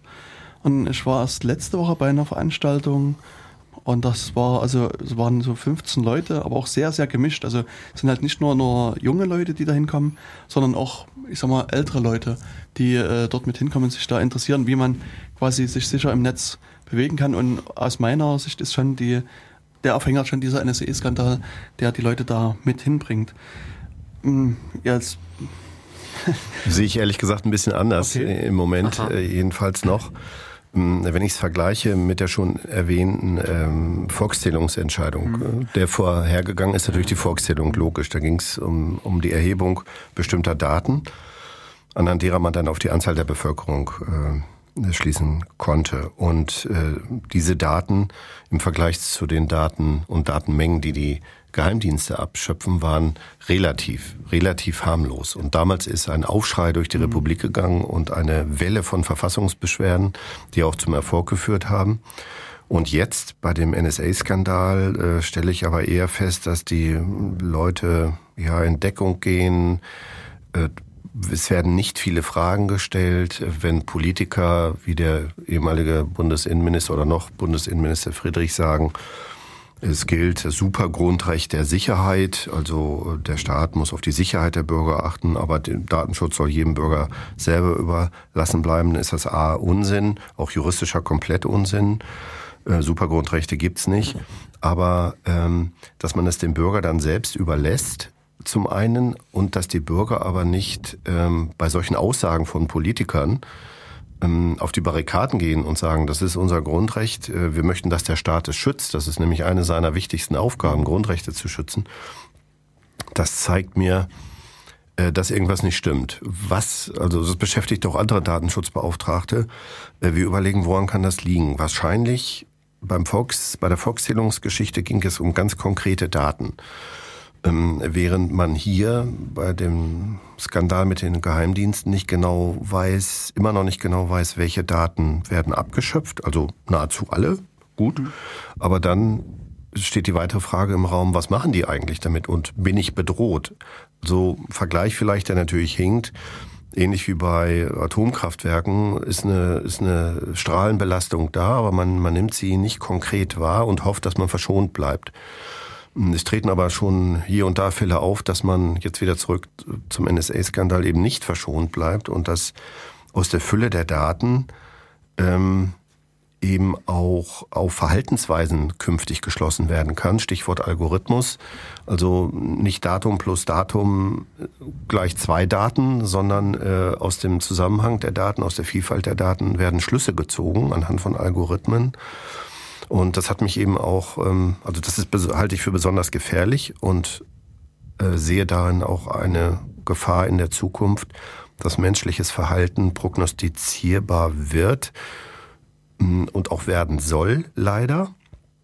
Ähm, wenn es sich dann nur um individuelle Werbung handelt, kann man ja noch sagen, okay, so what, aber wenn es vielleicht darum geht, vorher zu sagen, ob jemand straffällig wird, und das ist natürlich jetzt ein bisschen weit hergeholt, aber die Gedanken werden gedacht, dass jemand verurteilt wird, weil er eine Tat begangen haben könnte, aber noch nicht begangen hat, ähm, äh, dann muss man sich die Frage stellen, sind wir auf dem richtigen Weg? Und äh, im nächsten Jahr, ähm, im Frühjahr, oder Mitte des Jahres ähm, werde ich anlässlich des 20-jährigen Bestehens meiner Behörde so eine Veranstaltung machen zu Algorithmen. Ich hoffe, dass ich da aussagefähiges Personal äh, an Bord holen kann und dass wir diese Angelegenheit mal beleuchten. Ich bin jetzt ja nur Jurist und kein Mathematiker. Da möchte ich auch ein bisschen mehr wissen, um besser beurteilen zu können, wohin die Reise da geht. Hm. Wobei also das, was Sie sagen, ähm, ich denke, so weit in der Zukunft ist es gar nicht. Also man kennt so Aussagen von Google, die sagen, sie können wohl theoretisch jetzt schon, wenn in, äh, also die Frage des Nutzers beantworten, noch bevor er sie gestellt hat. Also hm. sozusagen, es gibt so Aussagen, dass Google in der Lage ist, wenn Sie jetzt zu Google hm. gehen, ohne was einzugeben, könnte Google Ihnen schon die Antwort geben, ohne dass Sie nur einen Buchstaben eingegeben haben. Und das ist in, in einer Großteil der Fälle dann auch, auch richtig. Und das ist, ich meine, wie gesagt, man, man weiß nie, ob das stimmt. Und, und Google hat ja intern so eine, also sie nennen das Creepy Line, also so eine, hm. so eine Linie, die sie versuchen nicht zu überschreiten, weil es dann eher beängstigend wird hm. für die Nutzer. Und gerade sowas wäre natürlich sehr beängstigend, wenn man eine Antwort bekommt und die stimmt dann auch noch, ohne irgendwas eingegeben zu haben. Und ich kann mich auch erinnern an diese um, Gesichtserkennung. Also hm. Facebook hatte das ja sehr schnell eingeschalten, dass sie so Gesichtserkennung machen und versuchen anhand hochgeladener Fotos quasi die Menschen zu identifizieren. Und Google hat sich damals geäußert, dass sie auch gleich weit sind, sie können das, aber für sie ist das eben auch, da ist diese Creepy Line noch weiter mhm. unten und sie wollen das nicht anschalten, weil sie eben denken, das beängstigt die Leute viel zu viel und ähm, bringt eher negative Schlagzeilen sozusagen. Also insofern sind, sind ja durchaus diverse, also eventuell Google halt schon so weit. Mhm. Und zum anderen ähm, mit diesem, äh, was Sie ansprachen, mit diesem Verhaften, noch bevor man was mhm. begangen hat. Ähm, da äh, vor auch so vor einiger Zeit ging auch so eine Geschichte durch die Medien von einer Stadt in den USA. Kann ich mich jetzt auch an die konkrete Stadt nicht mehr erinnern, die auch solches, dieses äh, Predictive Policing oder sowas mhm. einsetzen und schon gezielt versuchen zu erkennen, wo werden Straftaten stattfinden mhm. und dann versuchen auch Leute quasi zu verhaften. Und die haben wohl, also verhaften wohl angeblich sehr viele Leute und so ein Fall, der da genannt wurde mit, ist halt, dass gerade abends sehr viel in, in Autohäusern Autos geklaut werden. Und die gucken halt, ob Leute mehr oder weniger ziellos durchs Parkhaus rennen, die ja Männer sind und in einem gewissen Altersspektrum mhm. unterwegs mhm. sind und verhaften die dann halt präemptiv. Und das betrifft aber wohl auch viele Leute, die einfach ihr Auto suchen, die ja vergessen haben, wo das Auto steht, die ja auch ja. erstmal mal, mal verhaftet werden und dann irgendwann später dann wieder freigelassen werden, weil sie eben beweisen können, dass sie wirklich ihr Auto suchen und dass sie gerade kein Auto klauen wollen. Also es scheint auch, also die Fehlerrate ist wohl dort noch vergleichsweise hoch. Also gehört habe ich davon auch, äh, aber äh, diesen Aspekt der Verhaftung, den, den habe ich jetzt noch nicht mhm. gehört. Fände ich ja schlimm, wenn jemand mhm. verhaftet wird, ohne etwas begangen zu haben. Äh, was soll diesem Menschen vorgeworfen haben, dass er ziellos im Parkhaus umherirrt? Das müsste dann ja unter Strafe stehen. Ähm, okay, aber ähm, was ich gehört habe, ist eben, dass die ähm, Polizei ähm, anhand von Algorithmen ermittelt, wo Straftaten begangen werden könnten, mhm. verstärkt und dort dann äh, die ja immer leider immer mehr abnehmende Stärke der Polizei oder Kräfte der Polizei dort bündeln kann, wo sie, wo sie äh, gefordert werden. Ein amüsanteres Beispiel äh, soll stimmen, also ich habe es nicht überprüft, aber es taucht in, in der Literatur ja immer wieder auf. Ähm, dass eine, eine Firma einen Zusammenhang, einen algorithmischen Zusammenhang hergestellt hat zwischen der ähm, Produktreihenfolge, die man kauft. Äh, wenn man bestimmte Produkte kauft, dann ist man schwanger. Also wahrscheinlich nur als Frau dann. Mhm. Und äh, wenn diese Daten per Paycard äh, ermittelt werden, dann kann diese Dame, die schwanger ist und es vielleicht noch gar nicht weiß, gezielt mit äh, entsprechenden Produkten beworben werden. Wobei aber diese Produktreihenfolge keine, keine Produkte sein sollen, die, von, äh, die auf Schwangerschaft hinweisen, mhm. äh, sondern es sind irgendwelche anderen Produkte, aber man hat einen Zusammenhang hergestellt, dass äh, eben Frauen, die solche Produkte kaufen, schwanger sind. Die Trefferquote ist sehr hoch. Es soll Beschwerden erboster Väter gegeben haben, die sich gegen ähm, gegen die Bewerbung mit schwangeren Produkten gewehrt haben, weil sie meinten, ihre 16-jährige Tochter sei nicht schwanger, aber die mussten dann zurückrudern und zugeben, der Algorithmus hat recht. Ja. ja. Also ich versuche auch, also diesen, es gibt da einen sehr langen Artikel zu diesem Fall in, in einer englischsprachigen Zeitung. Und da, also da war auch dieser Aspekt von dieser, ich sag jetzt mal, diese creepy Line, die ich vorhin schon angesprochen habe, weil dieses Unternehmen hat in der Tat am Anfang auch probiert, halt die, die Schwangeren, die sie als Schwangere identifiziert haben, wirklich nur mit, mit Werbung für Schwangere, also was ich Schwindeln, Bodies etc.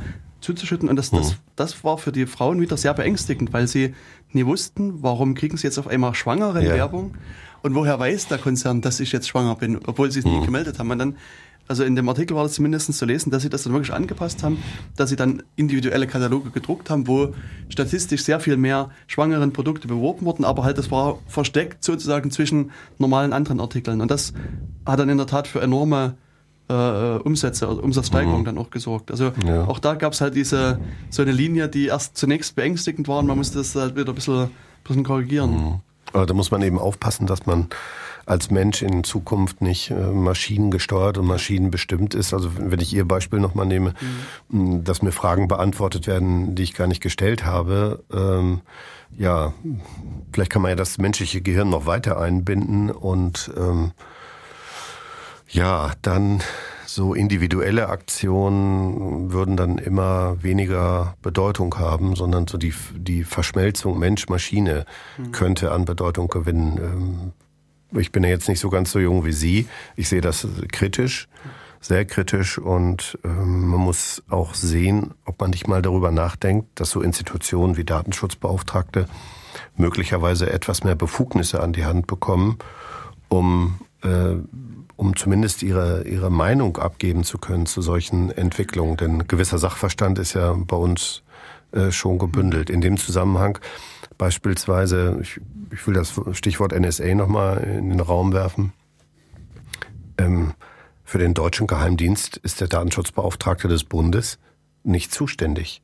Also es gibt hier kontrollfreie Räume, also was den Datenschutzbeauftragten anbelangt. Äh, zwar sollen die Geheimdienste ja kontrolliert werden von parlamentarischen Kontrollgremien, aber nach meiner Einschätzung, bezogen auch hier auf Thüringen, äh, gibt es hier erheblichen Nachbesserungsbedarf. Also das ist ja durchaus eine Sache, die auch immer wieder also kritisiert wird, dass die parlamentarischen Kontrollgremien also nur sehr begrenzt, also auch aus meiner Sicht nicht wirklich kontrollieren, sondern äh, so was man in der Presse liest, kriegen die vom Geheimdienst gesagt, was sie gemacht haben. Und sozusagen, und dann wird natürlich, also ich meine, ich verhalte es auch relativ für natürlich, dass wenn ich jemandem was melden muss, der mich kontrolliert, dann werde ich ihm nur die Fälle melden, die, die gut gegangen sind und wo ich sozusagen gut dastehe. Und, und die Fälle, wo vielleicht was schiefgegangen ist oder wo ich vielleicht aus Versehen Sachen gemacht habe, die nicht so in Ordnung sind, die werde ich natürlich vermeiden, ihm zu melden. Also sozusagen eine Kontrolle ist ja für mich eher das was ich vorhin schon sagte, dass jemand auch mal unangemeldet zu mir kommt und mal sich durch meine Akten wühlt. Und dann ist die Kontrolle natürlich auch viel stärker und viel verzahnter. Mhm. Und in dem, in dem Fall. Ähm, und da ist NSA ein Stichpunkt. Mhm. Man kann aber auch mühelos springen zur NSU, zum nationalsozialistischen ja. Untergrund. Da sind ja auch, nennen wir es mal vorsichtig, Pannen passiert, auch in Thüringen. Aber auch hier sind äh, äh Defizite erkennbar äh, bei den Sicherheitsorganen wenn man sich dann noch vor Augen führt, ähm, das Bundesverfassungsgerichtsurteil zur Beobachtung vom Fraktionsvorsitzenden Ramelow, wo das Bundesverfassungsgericht ausdrücklich gesagt hat, ähm, es bestünde die Gefahr, dass die wehrhafte Demokratie sich nach innen wendet, dass also die Exekutive beginnt, die Legislative zu kontrollieren, obwohl die Legislative an sich die erste Gewalt im Staate ist. Und wenn man sich dann noch den Untersuchungsausschuss 2 vor Augen führt im Thüringer Landtag, der sich mit der Frage beschäftigt, äh, ob ähm, V-Männer gezielt vom Verfassungsschutz beziehungsweise von den Aufsichtsbehörden des Verfassungsschutzes auf Abgeordnete losgelassen wurden, um diese in welcher Weise auch immer zu verstricken, dann stehen die Sicherheitsorgane in einem unguten Licht da und äh, die Legislative ist aufgefordert, ihre Kontrollorgane zu stärken. Also genau wie Sie gesagt haben, sich nicht passiv berieseln zu lassen und zu glauben, äh, dass das stimmt, was einem erzählt wird, sondern aktiv mit einer mit einem Beauftragten beispielsweise, Verfassungsschutzbeauftragten, also mit einer dahinter auch stehenden Behörde oder Stelle aktiv äh, zu ergründen, ob das, was einem da mitgeteilt wird, auch stimmt. Ich will aber nochmal zurückkommen zu diesem äh, Punkt, den Sie vorhin schon angesprochen haben, dass es auch in der Bevölkerung ein Bewusstsein geben muss. Und ähm, jetzt könnte man sagen, zum einen wäre es vielleicht sinnvoll, sozusagen die gleich die nachwachsende Generation entsprechend sozusagen zu impfen, ihnen das Wissen mitzugeben, damit sie auch datenschutzgerecht handeln. Ähm, jetzt weiß ich nicht, wie weit Ihr Aufgabengebiet reicht und auch Ihre Kapazitäten reichen. Äh, ist es Ihnen als Datenschutzbehörde möglich, zum Beispiel Schüler, Studenten oder andere junge Leute halt auch quasi zu schulen, den Informationen mitzugeben? Sind Sie auf dem Bereich in irgendeiner Art und Weise aktiv als Behörde? Mhm. Wir waren ja vor einiger Zeit unterwegs und haben mal so Probebohrungen gemacht. Was ist an den Schulen bekannt in Sachen informationelle Selbstbestimmung? Und das Ergebnis war jetzt nicht wirklich erheiternd, so dass äh, ich für mich den Schluss gezogen habe, ich brauche die Kooperation mit dem Kultusministerium. Die ist inzwischen so weit gediehen, dass ich einen Lehrer zu mir abgeordnet habe und im Moment wir beide nur, also der Lehrer und ich, mm, überlegen uns, wie wir den, ähm, den Kurs Medienkunde, den es in Thüringen gibt, der integrativ vermittelt wird. Also das bedeutet, es ist kein eigenes Fach mit einem Fachlehrer, sondern äh, Physiklehrer, Sozialkundelehrer etc. Äh, müssen sich dieser Aufgabe stellen, dort äh, Unterrichtsinhalte zu vermitteln. Dass wir diese Unterrichtsinhalte die nicht vorgegeben werden, die also jeder Lehrer sich selber erarbeiten müsste, dass wir da Hilfestellung leisten in der Weise, dass wir die schon vorhandenen im Netz vorhandenen Materialien sichten, äh, dass wir einen Vorschlag machen, in welcher Klassenstufe was unterrichtet oder angewandt, gezeigt, vorgeführt werden könnte und dass wir unsere Auswahl gegenchecken lassen, evaluieren lassen von Lehrern und ganz wichtig Schülern. Äh, dazu werden wir Thüringen typische Module, vielleicht nur eins, mal sehen, wie viel Zeit das kostet. Ich habe da keine Erfahrungswerte. Also ein Modul, vielleicht zwei Module entwickeln, die wir dann auch den Lehrkräften und den Schülern anbieten. ähm, sodass die Lehrer dann nicht mehr ohne Material dastehen, sondern ähm, etwas an die Hand bekommen, mit dem sie dann auch wirklich arbeiten können. Wir werden auch einen, einen Blog einrichten, also eine Seite bei uns, ähm, die dafür vorgesehen ist, äh, Datenschutz in der Schule zu diskutieren, zu beleuchten. Und letzte Woche ist es mir gelungen, den Arbeitskreis Datenschutz und Bildung, das ist also ein Arbeitskreis der Konferenz der Datenschutzbeauftragten des Bundes und der Länder, äh, diesen Arbeitskreis nach Erfurt zu holen. Und wir werden also mindestens zweimal im Jahr zu Problemen Datenschutz, Bildung, Schule, es gibt auch noch einen Unterarbeitskreis, den habe ich auch nach Erfurt geholt. Hm, werden wir uns damit beschäftigen, äh, mit solchen Fragen und dabei auch die ein oder andere Vision vielleicht entwickeln. Meine Vision wäre, dass es irgendwann einmal in Thüringen das Fach Medienkompetenz geben könnte mit Fachlehrern, ähm, die dann versuchen, ähm, die Medienwelt, die Medienkompetenz ähm, an die Schüler zu bringen.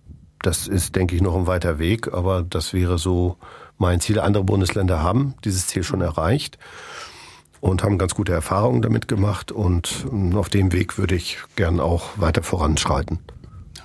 Also ich kann mich noch an Aktion erinnern vor vielen Jahren. Ich weiß nicht, Jörg, ob du damit dabei warst. Also ähm, vom Hintergrund her war es so, dass ähm, in, in anderen Ländern das Thema freie Software ähm, auch in, in Schulen eine große Rolle mitspielte und ähm, insbesondere auch so Projekte gab, Linux an der Schule einzusetzen. Und das, das wurde auch von, von diversen Leuten in Deutschland weitergetrieben. Und ich weiß, dass ich mit noch anderen Leuten, wir haben auch versucht, Linux an der Schule genau, das, genau, Linux das an der Schule in Thüringen als, als also sozusagen bekannt Projekt. zu machen und, und waren also in verschiedenen Ebenen unterwegs.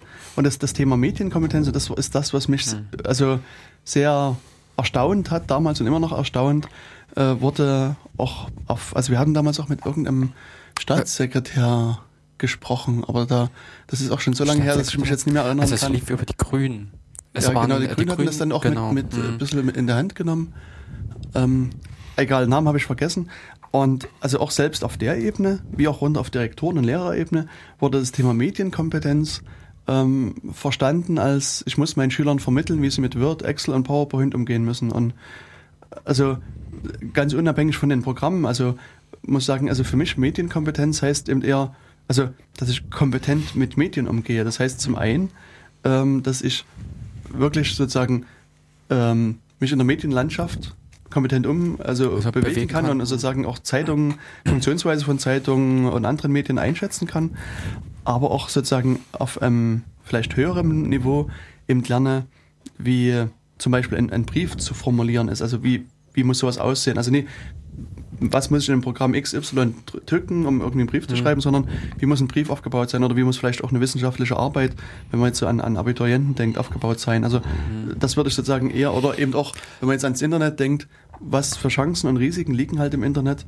Und also das würde ich mir eher sozusagen von so einer Ausbildung wünschen. Und also wie gesagt, ich war da eher schockiert, dass man da ähm, das sozusagen auf diese ja, Orientierung, wie kann ich meinen Schülern Word, Excel, PowerPoint beibringen, reduziert hat. Mhm, wobei ich das eben auch in Verständnisproblem der ähm, Verantwortlichen dann äh, sehen würde, dass die wiederum auch selbst nicht äh, Medien in dem Sinne als eine Interaktion zwischen den äh, Personen als ein gesellschaftliches Anliegen oder sowas sehen, sondern eben eher eben die Medienkunde im praktischen Sinne, wie schreibe ich einen Text oder ähnliches.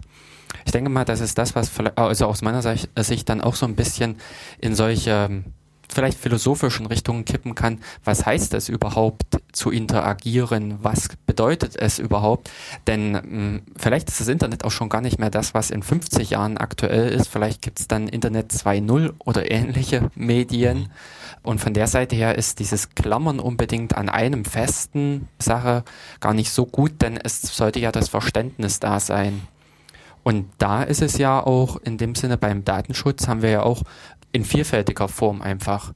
Es ist ja nicht nur, dass wir im Prinzip über Facebook und Co. reden, wo mit unseren Daten irgendwas passiert, sondern uns gehen ja auch unsere Daten am Ladentisch mit über die Theke, wo ich da ja, in dem Sinne das Geld rüberreiche und dazu noch meine Karte, äh, meine PayPal-Karte oder ähnliches, wo ich dann eben global gesehen ein Verständnis dafür vorhanden sein müsste oder das äh, Verständnis eigentlich, denke ich mal, auch eben bei äh, jungen Leuten mitgeschult werden muss, dass man eben auch darauf achtet und eben auch so ein bisschen das Gefühl dafür bekommt, was könnte damit passieren. Mhm.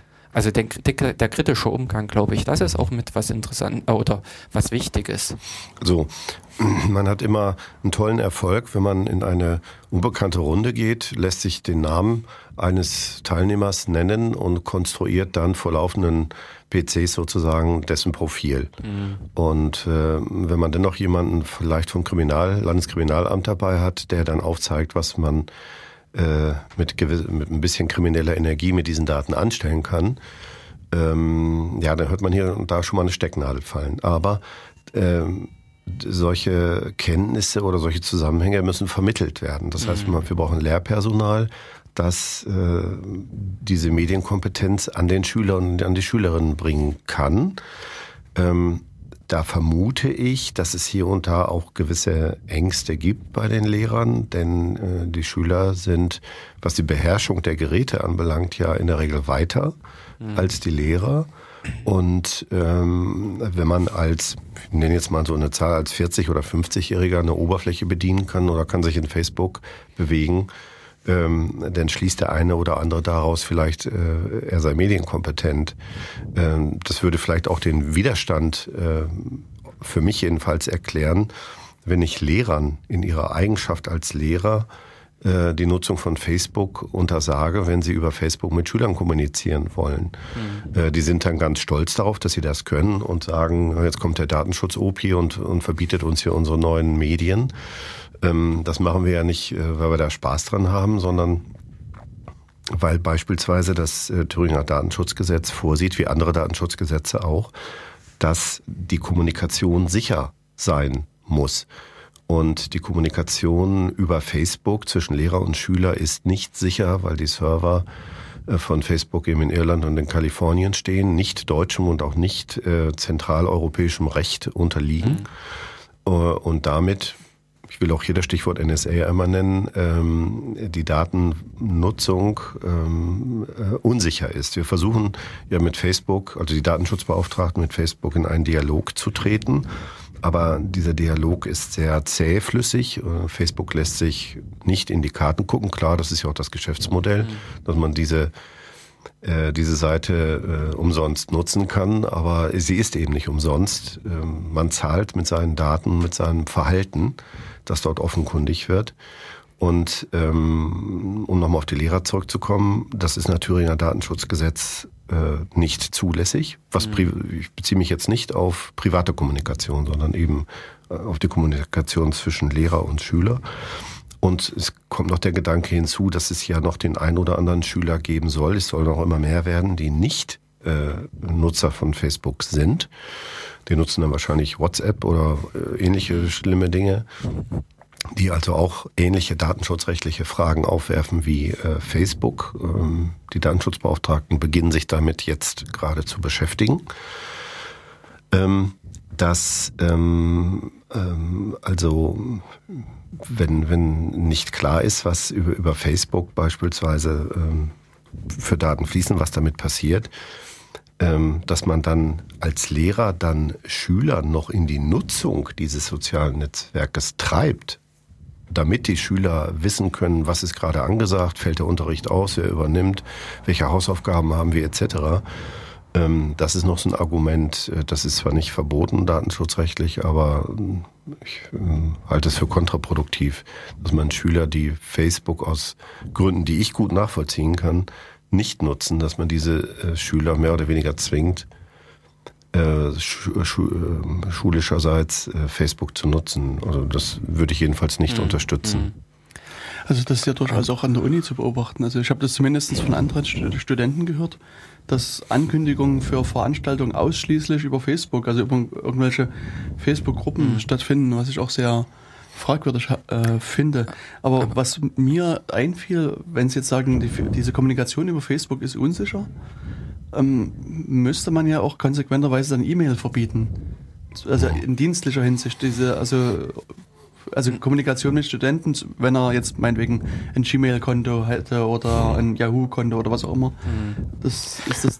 Grundsätzlich ist das so. Mhm. Man müsste dann eigentlich verschlüsseln. Mhm. Ähm, äh, nur ähm, wenn die Datenschutzbeauftragten, so wie ich, jetzt schon bei Facebook äh, angemacht werden, wenn sie das untersagen, würden sie bei E-Mail natürlich ja. äh, wahrscheinlich ne, nachts angerufen werden. Mhm. Äh, grundsätzlich haben, haben sie da recht, aber es ist so ein gradueller Unterschied. Mhm ob ich ähm, eine Mail verschicke oder ob ich über Facebook ähm, kommuniziere und Daten preisgebe, vielleicht noch im Freundeskreis und den Lehrer da noch mit reinhole. Ähm, da scheint mir die Gefahr ein bisschen höher zu sein. Es gibt allerdings auch Netzwerke, deren Namen ich jetzt hier aus wettbewerbsrechtlichen Gründen nicht nennen darf, die sicher sind. Die laufen über deutsche Server, aber die sind derzeit, hm, wie man so hört, noch ein bisschen langweiliger. Die haben natürlich nicht das äh, Angebot, was Facebook unterbreiten kann. Hm, trotzdem, ähm, nach, ich sehe das gar nicht so negativ. Ich bin öfter mit Schülern zusammen und betreue jetzt beispielsweise gerade eine Seminararbeit von vier ähm, Abiturienten und äh, die beschäftigen sich mit Facebook. Mhm. Und da ist schon so ein Problembewusstsein vorhanden. Und ähm, was ich so mitbekomme, mh, hm, scheint mir die ganz junge Generation auch nicht so gefährdet zu sein. Die können schon unterscheiden, auch anhand der Meldungen und, und äh, Darlegungen über die Gefährdung, ähm, was ist so mein persönlicher Kernbereich, was ist so in der Mitte und was kann ich öffentlich preisgeben. Und diesen persönlichen Kernbereich, habe ich den Eindruck, können die Kids besser, also ich meine jetzt nicht die ganz Jungen, mhm. aber so die, äh, so die Jugendlichen besser schützen als so die mittelalten Menschen, die denken, sie haben alles im Griff, aber können in Wirklichkeit nur eine Oberfläche bedienen und posten alles raus, was das Zeug hält. Also die, die jüngere Generation ist da schon etwas verhaltener, finde ich ganz gut. Ähm, also diese, dieses Vorurteil, äh, die, die Kids sind die schlimmsten und, und die Älteren sind die vorsichtigeren, kann ich so nicht bestätigen. Okay. Also das heißt, man müsste jetzt eher sozusagen die Älteren hm. aufklären oder äh, wie, wie, ist das hier zu sehen? Also müsste man dann weiter bei sag mal, 40, 50 oder 60, 70 Jahren anfangen, die aufzuklären? Ja. Oder äh, ähm, was, ist, man muss das eine tun, ohne das andere zu lassen. Man ja. muss natürlich die Medienkompetenz bei Schülern erstmal ausprägen. Die, die ist ja nicht im genetischen Code verankert. Mhm. Da muss ja also erstmal Input passieren. Aber die nehmen das relativ schnell auf und, und wie gesagt, können meines Erachtens damit ganz gut umgehen die, man nennt sie auch Digital Natives, die Digital Natives, also die Naiven oder die Immigrants heißen sie ja auch, also die Älteren, mm, um die sollte man sich natürlich auch kümmern, weil die relativ sorglos in der Gegend herumsurfen und mm, ich habe in diesem Jahr ähm, drei größere Veranstaltungen mit Senioren gemacht. Also als Senior gilt man ja ab 60 mhm. ähm, nach dem Thüringer Seniorenmitwirkungsgesetz. Also da soll sich keiner was vormachen. Die, die Veranstaltung war sehr interessant. Ich hatte auch Schüler eingebunden als Vortragende. Also die Dozenten waren das, äh, die Senioren waren das Publikum und die Junioren waren sozusagen äh, auch die Vortragenden. Großes Interesse, tausend Nachfragen, Feststellung von mir. Ähm, hätte nicht gedacht, dass die Kenntnisse so gering ausgeprägt sind bei Senioren. Und gerade bei Senioren, wenn man sich die Situation vorstellt, dass ein Senior seinen Lebenspartner verliert und ins Internet geht, um ähm, als sogenannter Silver Surfer, also in Bezug auf die Haarfarbe, ähm, versucht über soziale Netzwerke für Senioren, die es gibt, einen neuen Partner zu finden. Da ist natürlich der Missbrauch oder äh, dem hinter die Fichte führen, ähm, Tür und Tor geöffnet. Und da sollten gerade auch Senioren, ähm, natürlich auch wenn sie sich was kaufen wollen im Internet und so weiter. Das ist ja eine, eine Welt, die durchaus interessant ist und die wir Datenschützer auch gar nicht verteufeln. Man muss sich nur in dieser Welt bewegen können, verantwortungsbewusst, ohne dass einem Schaden zugefügt werden kann. Ähm, dass wir die Senioren in den Blick nehmen und aufklären. Das ist natürlich eine Bevölkerungsgruppe, die nicht klein ist, die immer größer werden wird und die Kapazitäten äh, erfordert, um, um da Aufklärungsarbeit zu leisten. Wir haben das jetzt mal so angetestet. Ich habe einen gewissen Eindruck, welcher Bedarf da steht, äh, dort besteht. Nach meinem Eindruck immenser Bedarf. Und wir müssen mal sehen, ob wir in Kooperation mit Volkshochschulen beispielsweise oder Seniorengruppierungen, die sich schon ein bisschen auskennen, dass wir dort Multiplikatoren generieren können, die ihr Wissen dann weitervermitteln können. Also ich möchte, weil die drei Veranstaltungen, die ich gemacht habe mit Senioren, eher so waren ähm, Vortrag, Hören, Fragestellung, also eher ein bisschen theorielastig. Ähm, die möchte ich mal anders durchführen, dass wir mit einem Haufen Laptops anrücken mhm. oder die Senioren ihren mitbringen und dass wir dann vor Ort äh, ins Netz gehen und zeigen, wie richte ich mir beispielsweise ein, beispielsweise einen so einen anonymen mhm. äh, Proxy-Server, wie äh, kann ich vielleicht sogar verschlüsseln, mhm. wie kann ich äh, eine E-Mail verschicken, möglichst auch sicher. Das sind alles so Fragen, Fragen, die auftauchen. Und äh, wenn man sich noch vor Augen führt, dass ich habe vor kurzem mal eine Zahl gelesen in der Zeitung, 30 Prozent der Internetnutzer in Deutschland äh, keinen Virenschutz haben, dann ist das auch so ein Aspekt, den, den man beleuchten muss. Ja. Also was ich bei meinen Veranstaltungen immer gerne nutze für sowas zur Visualisierung ist eine, ein Plugin für den Firefox, das heißt Lightbeam. Hm. Und ähm, dann, das kann man im Hintergrund laufen lassen. Im Vordergrund besucht man halt verschiedene Seiten und das zeichnet im Hintergrund so ein bisschen auf, was für Drittseiten wurden aufgerufen, was für Cookies in dem Falle wurden mhm. mitgesetzt. Äh, und ähm, was man dann halt sehr schön sieht, dass es meistens so einen, einen großen Satz an, an, an Seiten gibt, die überall mit zugucken können. Also in Deutschland so ein klassisches Beispiel ist diese IVW-Box. Mhm. Also diese Firma, die ähm, sozusagen auch, ich glaube, Werbung, also so, so quasi mehr oder weniger erzählt, wie viele mhm. Besucher haben die äh, ähm, Seiten und daraus dann halt irgendwelche Annahmen zur Reichweite trifft. Und diesen IVW-Box-Cookie, der ist bei nahezu allen deutschen Medienseiten mit eingebunden. Und theoretisch könnte IVW-Box natürlich jetzt auch so Statistik erstellen, dass man jemand sagt, Besucher X geht zuerst auf Seite Y, danach auf Seite Z und so weiter äh, und kann sozusagen auch von dieser Beobachtung raus so ein Surfprofil erstellen und auch so Wahrscheinlichkeiten ermitteln. Wenn jemand auf Seite X ist, dann geht er mit hoher Wahrscheinlichkeit dann später zu der Seite und dann daraus folgen kann man wieder Werbung optimieren und wieder so andere Schlüsse ziehen. Und, und äh, aber auf jeden Fall, was man sagen will, dass dieses, ähm, dieses Lightbeam-Plugin ist also für viele Nutzer erstmal so ein Augenöffner. Dass man, man besucht so drei, vier Seiten, die hat man dann auch, man sieht die meistens noch, und aber ringsherum ist ein quasi Wald von anderen Seiten, die aufgerufen werden, die äh, von denen man das gar nicht erwartet. Also das sind in der Regel wirklich meistens 30, 40 Seiten, die noch zusätzlich mit, mit aufgerufen werden. Und das ist äh, für viele erstmal wirklich schockierend. Und, äh, und darauf aufbauend versuche ich dann halt so ein bisschen zu zeigen, was kann man jetzt im Browser dann halt machen, um äh, sich ein bisschen zu schützen äh, und, und verschiedene andere Sachen zu machen. Also das ist halt sozusagen immer mein Einstieg. Und da muss man also gar nicht mit so sozusagen unkonkreten Sachen wie NSE arbeiten, sondern da das, das ja. funktioniert da wirklich recht gut. Und, und diejenigen Nutzer, die, die aber diese Welt nicht kennen, mhm. die, so erkläre ich mir das immer, so ein bisschen äh, schließen von der Welt, die sie kennen, auf diese Internetwelt. Also genau. Beispiel Autofahren. Mhm. Ähm, da macht man einen Führerschein und dann fährt man ein Auto, das ist TÜV geprüft, ist also einigermaßen sicher, bewegt sich auf einer Straße, die, je nachdem wo man ist, auch einigermaßen mhm. sicher ist. Und da gibt's Verkehrsregeln.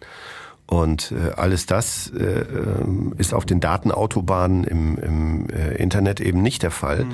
Und man kann nicht durchschauen, äh, was gerade passiert. Äh, mit dem Fahrverhalten. So ein, so, so ein Beispiel, was jetzt wahrscheinlich im neuen Jahr auf uns zukommen wird, ist, dass die Autoversicherer, um, um mal bei diesem Beispiel mhm. zu bleiben, ähm, äh, günstigere Tarife äh, anbieten, wenn man sich bereit erklärt, eine Blackbox einbauen zu lassen, die dem Versicherer und wem auch immer sonst noch Auskunft darüber gibt, wo und wie man fährt. Also an, anhand des der Kilometer, der Anzahl der Kilometer, die man fährt und vor allen Dingen wie man fährt, wird dann äh, der Versicherungstarif berechnet, äh, so dass diese Daten, dieses Bewegungsprofil, was dort vorliegt, äh, hoffentlich dann beim Versicherer bleibt Vielleicht werden diese Daten dann auch noch irgendwie weiter vergeben, was aber auch eine gewisse soziale Implikation hat. Wer genügend Geld hat, muss diese Daten nicht preisgeben und bezahlt den höheren Versicherungstarif. Wer nicht so viel Kohle hat, muss äh, oder nimmt dieses Angebot in Kauf und bezahlt wiederum mit seinen Daten. Also immer dieses Bezahlen mit den Daten ähm, äh, gibt zu denken gibt zu denken. Das mhm. muss man einfach im Auge behalten.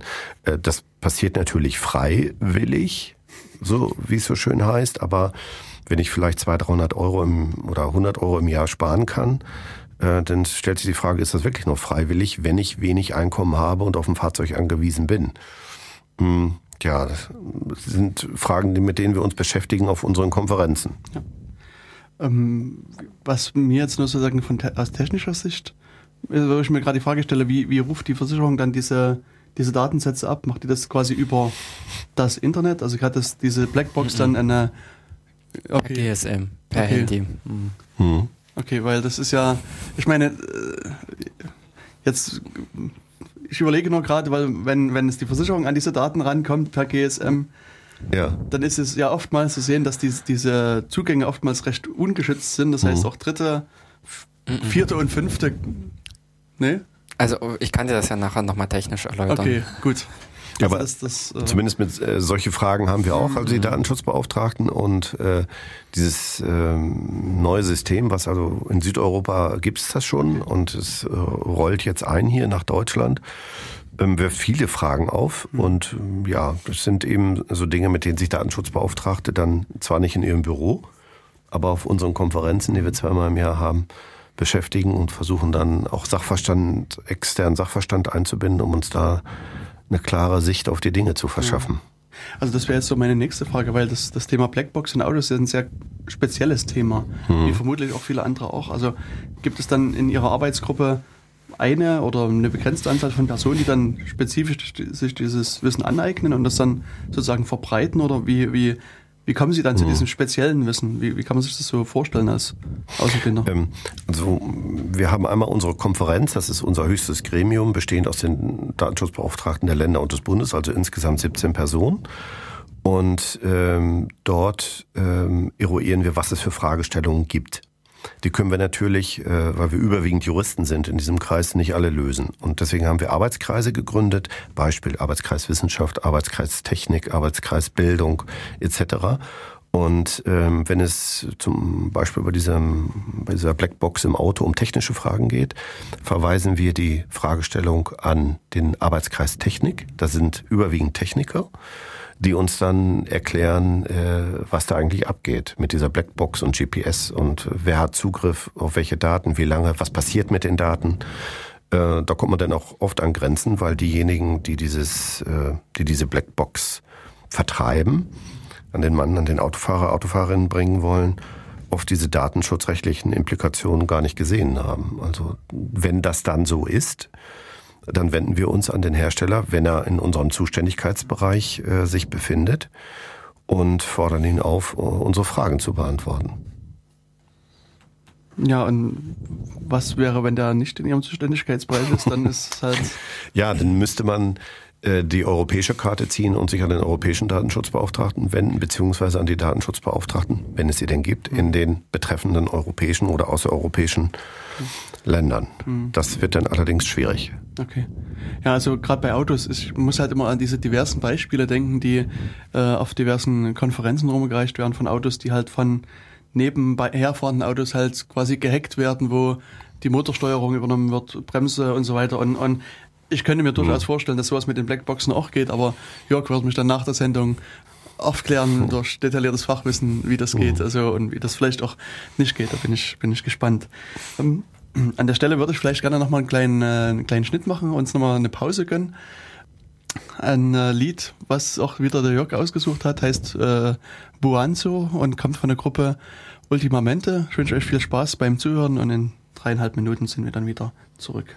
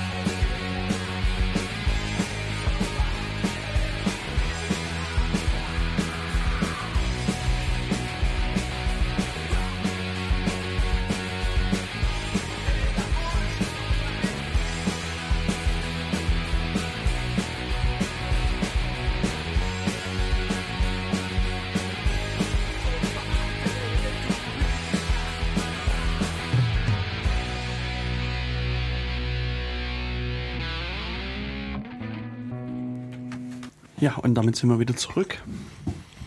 Wir haben also jetzt ähm, gehört mit, äh, von der Gruppe Ultima Mente. Ähm, klingt sehr italienisch. Weiß nicht, Jörg, ob du weißt, woher die Musik stammt. Na doch, äh, klar, Ciamento. Ja gut, also ich war Musik stammt natürlich wie immer von Ciamento, mhm. ähm, aber den, an die konkrete Gruppe hast du keine Erinnerung. Mhm. Müsste man dann auch mal... Ist, ähm, ähm, also irgendwie hat sich bei mir, muss ich sagen, dieser, dieser, diese Redewendung schon so eingeprägt. Also ich hin und wieder, wenn ich mal Zeit habe oder mhm. generell in Erfurt bin, an einem Montag oder Donnerstag, dann äh, nehme ich manchmal ein bisschen Zeit und setze mich in diesen Untersuchungsausschuss, diesen entweder NSU oder äh, mhm. diesen Untersuchungsausschuss 2 und sozusagen die meistgehörte Re Redewendung ist, das ist mir nicht erinnerlich oder daran kann ich mich nicht mehr erinnern. Und das ist halt, ja. ähm, das hat sich bei mir auch so ein bisschen eingeprägt. Ähm, das ist halt, äh, ja, aber das ist eine andere Geschichte. Wobei ähm, eben vergessen ist ja eigentlich auch gut. Hm? Vergessen. Ja. Dieses dauerhafte, ewige Gedächtnis verfolgt uns ja an anderer Stelle. Genau, also das ist ja, das Internet vergisst nie, wie wir wissen. Das ist also auch also in der Tat so, dass äh, diverse Seiten ja das Internet archivieren und dann kann man immer wieder auf alte Stände zurückgreifen, was zum einen nützlich ist, aber zum anderen ähm, ist es halt schon so, dass es natürlich auch aus Datenschutzsicht oder auch, also wenn ich jetzt daran denke, wenn ich vielleicht irgendwo einen, einen Beruf mir suche, mich irgendwann mal vielleicht geäußert habe, also äh, zu irgendeinem Thema und das passt halt dem Geschäftsführer nicht mehr, auch wenn sich meine Einstellungen vielleicht jetzt geändert haben, wäre ich dann ähm, gar nicht mehr überhaupt in, in, in, in Betracht gezogen. Also ich denke, mhm. dass angeblich machen das ja auch viele äh, äh, Geschäftsführer, dass sie erstmal, wenn sich jemand bewirbt, Google anmachen und Facebook mhm. anmachen und angucken, wie dieser Bewerber sich dort darstellt. Und ich weiß nicht, wie das aus Datenschutzrecht zu bewerten ist. Also äh, ich habe gehört von einigen amerikanischen Arbeitgebern, die Bewerber gleich aussortieren, die keinen Facebook-Account haben. Echt? Ähm, äh, also offenbar wird da schon ein bisschen gestöbert und wenn man jetzt noch ähm, biometrische Daten mit ins Spiel bringt und die speichert und dann auch noch so ein so ein Album, das über das gesamte Leben hinweg geht, äh, anlegt, äh, dann würde würd ich als Arbeitgeber natürlich darauf zurückgreifen. Und dann könnte ich sehen, äh, welche Farbe die Windeln meines Bewerbers hatten und äh, ähm, auf welche Art und Weise er sich ernährt hat oder eben auch peinlichere Sachen. Da steckt immer auch ein gewisses äh, Druck- oder Erpressungspotenzial dahinter, so dass ich gerade vom Einstellen irgendwelcher Bilder dringend abraten kann, zumal wenn man bedenkt, dass solche Bilder ja dann auch noch äh, verändert werden können. Also um Gottes Willen keine Bilder, das ist einfach zu gefährlich. Ist auch so ein Punkt, äh, äh, wir sprachen vorhin über Senioren, die äh, posten dann schon mal gerne ein Bild, äh, nicht nur von sich, sondern auch von ihren Enkeln durch die Landschaft. Ähm, da gibt es, je nachdem, wie so ein Bild aussieht, schon möglicherweise gefährliche Anhaltspunkte. Und man sollte sich überlegen, wirklich, was man da äh, in die, ins, in die Internetwelt hineinpostet. Das ist, den digitalen Radiergummi gibt's nicht. Es muss sich nur irgendjemand herunterladen, äh, verändern und dann wieder einstellen und äh, also auf keinen Fall Bilder, kann ich nur dringend abraten. Hm. Also ein sehr prominentes Beispiel aus der jüngeren Vergangenheit fällt mir jetzt nur gerade ein, weil Sie das sagten. Also es gab ja jetzt diesen, sag mal, kleineren Skandal um diesen Gebärdensprachdolmetscher, der äh, während der Beerdigung von Nelson Mandela daneben diversen Staatsführern gestanden hat und offenbar Quatsch äh, gedolmetscht Quatsch hat. Ne? Gedolmetscht hat. Und da sah ich jetzt auch vor kurzem ein Bild. Da hat also jemand ähm, dem so ein äh, sowas reinmontiert, dass er so diese, diese langen Luftballons quasi so, so, so ja. faltet. Und es sah wirklich so aus, als würde er neben, neben Obama stehen und so wirklich ganz schnell Luftballons falten. Und das, also, und das war sozusagen von außen ja. erstmal gar nicht zu sehen, dass das Bild manipuliert ist. Also auch da, ähm, mhm. also da, da war das sehr anschaulich. Das ist äh, krass. Aber der Fall ist natürlich auch, also, also wirft für mich auch die Frage auf normalerweise gerade Obama macht ja unglaublich viele Sicherheitskontrollen bei den Leuten, die da in seiner unmittelbaren Nähe standen. Und dieser Gebärdensprachdolmetscher stand wohl angeblich unter Mordanklage in Südafrika. Also, mhm. dass so jemand dann neben diversen Präsidenten stehen darf, ist, ist schon sehr fraglich. Aber ja. das ist ein Thema. Lücke im System. Ja, mhm. genau. Mhm. Aber äh, neben mir kam jetzt auch gerade wieder eben der Gedanke, ähm, wenn es eben ist, die äh, Personen, also die Rentner oder sowas, wollen die Bilder halt gerne irgendwie ihren Bekannten zukommen lassen. Es ist ja eigentlich eher, ähm, ja, ich sag mal, nicht unbedingt zielführend, wenn man eben sagt, ihr dürft nicht. Die Frage ist eben, was an Alternativen stehen. Beziehungsweise mhm. eben vorhin war dieser andere Gedanke, äh, wenn denn Facebook, weil sie ihre Server außerhalb von Deutschland stehen haben, so schlimm, also oder bedenklich mhm. ist, ähm, A, wäre Facebook weniger bedenklich, wenn sie innerhalb von Deutschland die Server hätten? Beziehungsweise mhm. welcher deutsche Anbieter ist denn in dem Sinne mh, hm, also ich darf jetzt keine deutschen Anbieter nennen, nee, aus wettbewerbsrechtlichen ja. Gründen. Stünde Facebook aber in Deutschland unterläge es dem deutschen Recht und mhm. wichtiger der Kontrolle der Datenschutzbeauftragten. Und wir kommen ja gerade an Facebook äh, nicht heran, auch an Google kommen wir nicht heran, äh, weil sie ihren Sitz oder ähm, ihre verantwortlichen Stellen, wie wir das nennen, nicht in Deutschland haben. Und äh, es wäre vielleicht etwas gewonnen, wenn man auf europäischer Ebene, mhm. gerade auch vor dem Hintergrund des NSA-Skandals, Vorschriften ähm, entwickeln könnte, Stichwort Europäische Datenschutzgrundverordnung, die solche Problemlagen aufgreifen würden. Aber ähm, bis das geschehen ist, wird noch einige Zeit ins Land gehen. Und ich erwähnte ja schon, dass die Europäische Datenschutzgrundverordnung äh, kurzfristig nicht kommen wird. Und äh, da muss man sehen, ob künftige Vorschriften äh, das Potenzial haben, solche Fragen dann mit zu beantworten. Wäre schön. Mhm. Ja, also ein Thema, was wir vorhin schon angesprochen hatten, was mir gerade noch so ähm, wieder gerade durch den Kopf ging, weil ich äh, so, äh, an Jena denke, ist so das Thema Videoüberwachung. Also ähm, ja. ich kann mich erinnern, in Jena gibt es ja hier die neue Mitte und die haben äh, an den, Außen, den Außengrenzen Außen, auch diverse Kameras hängen. Und eine der Kamera leuchtete direkt auf die Johannesgasse eine ganze Zeit lang, also konnte sozusagen den Besucherstrom aufnehmen und ähm, das war auch so ein Spezialmodell, also ich hatte mal versucht da rauszufinden, was das für eine Kamera ist und die kann also sozusagen unterscheiden zwischen Tag und Nacht hm. und kann sozusagen auch dann umstellen zwischen. Farb und, und, und äh, hm. Schwarz-Weiß-Bild und hat auch eine, an also theoretisch zumindestens war das nicht auch eine mit zwei? Genau, äh, genau. die hat also die hat ein, ein Mikro drin und auch einen Lautsprecher. Also man könnte sozusagen die Umgebung beschallen. Also das Modell mhm. hat die Möglichkeit und man könnte es auch wohl, zumindest laut Beschreibung des Kameraherstellers, auch ähm, das Ganze abhören, die Umgebung. Und mhm. die Legende sagt, das, wie gesagt, weiß ich nicht, ob das stimmt, dass ähm, gegenüber von der neuen Mitte der Johannesgasse ist diese Sexbar. Diese Bar, ja Willst genau, Namen haben? Und da haben sich wohl der, hat sich wohl der Inhaber diversen Beschwerden seiner Gäste ausgesetzt gefühlt und hat sich dann an die neue Mitte gewandt und die haben dann wohl die Kamera äh, gedreht, mhm. dass sie jetzt sozusagen eine andere Richtung zeigt. Und ich hatte also vor, jetzt vor ein paar Tagen hatte ich mir nochmal die Kamerasituation angeguckt und diese eine Kamera hängt in der Tat noch. Und die andere, die sozusagen den Eingangsbereich, also diesen Haupteingang mit dieser Einfahrt dort äh, ähm, überwacht hat, die ist weg, sondern ist so eine Domkamera hängt da jetzt. Also das ist ein anderes Modell. Und die, die ich glaube, die dritte, die an der Parkhauseinfahrt hing, weiß nicht mehr, ob die noch hängt oder ob die abgebaut war. Also auf jeden Fall, also da ist mir das erste Mal so bewusst geworden, was, ähm, mhm. also dass es das, das Problem gibt. Und ich habe daraufhin später dann mal, bin ich mal durch Jena gelaufen und habe mal versucht zu kartieren, wo gibt es denn hier Videokameras und ist natürlich, also ist überwiegend oder fast oder nur Privatanbieter, die, wo mir es aufgefallen ist. Und auch ähm, Menschen aus der Stadtverwaltung haben gesagt, es gab wohl das Thema, das auch in der Stadt diskutiert worden in Jena, sozusagen öffentliche Videokameras seitens der Stadt aufzuhängen und das, da konnte sich aber niemand einigen. Und deswegen ist das auch wohl mittlerweile nach wie vor kein Thema. Und Sie hatten ja auch angesprochen, dass es exponentiell ansteigt, das Thema. Ähm, wie gehen Sie jetzt vor bei den, bei den Formen? Also finden Sie wirklich sehr viele Kameras, die auch unzulässig aufgehangen sind und was, was machen Sie dann in dem Fall? Also zunächst muss man wieder differenzieren, äh, Kameras, die von Behörden betrieben werden, okay. also von Kommunen beispielsweise oder auch von der Polizei. Da gibt es verschiedene Rechtsgrundlagen. Äh, die muss man sich dann angucken, ob die erfüllt sind oder nicht. Ähm, auch im behördlichen Bereich ist es häufig so, ähm, dass ähm, der bestimmte Paragraph hier des Thüringer Datenschutzgesetzes nicht eingehalten wird, weil die Videoaufnahmen eben nicht der Aufgabenerfüllung der Behörde dienen, ähm, sondern auch den öffentlichen Verkehrsbereich mit ableuchten oder eben nicht in den Aufgabenbereich einer bestimmten Behörde fallen. Wenn das so ist, ähm, sorgen wir dann dafür, dass die Videokamera abgebaut wird im unternehmerischen Bereich. Gelten wiederum andere Rechtsgrundlagen. Da wäre der 6b Bundesdatenschutzgesetz äh, zu nennen.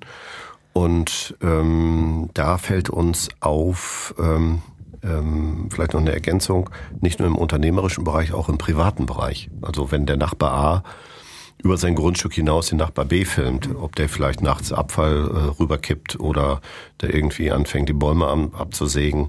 Ähm, kommt alles vor, das sind alles so Fälle, die wir zu bearbeiten haben. Da gilt eben grundsätzlich, dass der Nachbar darauf beschränkt ist, sein Grundstück zu filmen und nicht äh, das Nachbargrundstück äh, mitfilmen darf und auch nicht den öffentlichen Verkehrsraum.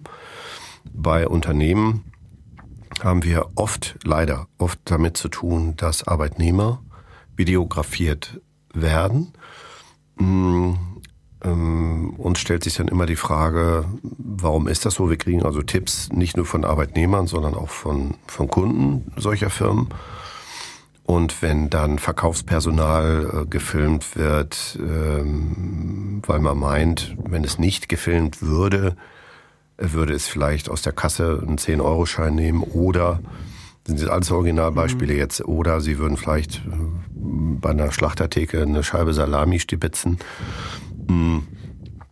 Oder äh, wenn äh, der Verkaufsraum eines Cafés oder der Gastraum eines Cafés gefilmt wird, dann gehen wir dann vor Ort und äh, versuchen mit dem Betreiber dieser Anlagen zu ergründen, warum er das macht. Ob es dafür eine Rechtsgrundlage gibt, die gibt es meistens nicht.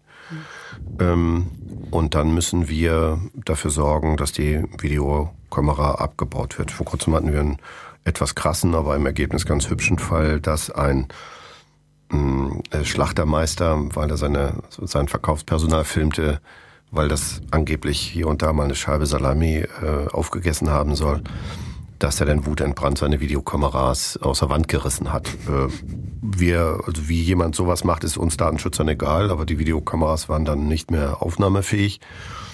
Äh, unser Anliegen war damit erfüllt und wir sind dann wieder abgerückt. Okay. Wir achten dann aber auch darauf, ob das eingehalten wird. Also wir halten dann Kontakt und gehen auch mal wieder vorbei, mhm. ob der nicht oder die nicht, wenn wir wieder abgerückt sind, die Kamera wieder aufbaut. Mhm. Da muss man mit rechnen. Aber gerade so die Beobachtung von Arbeitnehmern ähm, missfällt mir sehr, ähm, weil die Gründe dafür in 95, 96 Prozent der Fälle rechtlich nicht haltbar sind. Das ist, äh, es hat keine Rechtsgrundlage, es ist unverhältnismäßig. Der Unternehmer kann dafür keine nachvollziehbare, also rechtlich nachvollziehbare Begründung liefern, sodass diese Kameras, mit denen wir zu tun haben, bisher alle äh, entweder anders ausgerichtet werden mussten oder abgebaut werden mussten. Okay. Wir sind aber auch dankbar für Hinweise von Arbeitnehmern und aus der Bevölkerung, denn es gibt äh, nicht so etwas wie eine Meldepflicht. Also ich weiß nicht, wie viele Videokameras es gibt, weder im behördlichen noch im unternehmerischen Bereich. Das ist im Gesetz nicht vorgesehen. So, dass meine Behörde darauf angewiesen ist, aus der Bevölkerung zu erfahren, wo ist da was? Und wenn wir solche Hinweise bekommen, nehmen wir auch unmittelbar Kontakt mit dem Betreiber auf, beziehungsweise fahren raus und gucken uns das an gehen dann rein in das Unternehmen oder auch in die Behörde, gucken uns an, wo laufen die Bilder auf, äh, wo werden die gespeichert, wer hat Zugriff, wie lange werden die gespeichert. Ähm, dann kommen wir ins Gespräch mit dem Betreiber und in aller Regel mh, hm, konnten wir die Betreiber äh, ja überreden, überzeugen, sagen wir mal. Ähm, wir haben ja auch noch diese Bußgeldkeule im mhm. Hintergrund. Ähm, bleiben wir mal beim Begriff überzeugen. Ähm, diese, diese Videoanlage abzubauen. Weiteres Problemfeld, äh, das wir etwas größer angehen müssten, sind Videoanlagen in Schwimmbädern. Da steht natürlich immer im Raum, dass jemand ertrinken kann und dass dort schnell geholfen werden muss. Es gibt auch Unterwasser-Videokameras, die also das Herabsinken eines leblosen Körpers registrieren. Das ist okay, da haben wir da natürlich nichts dagegen.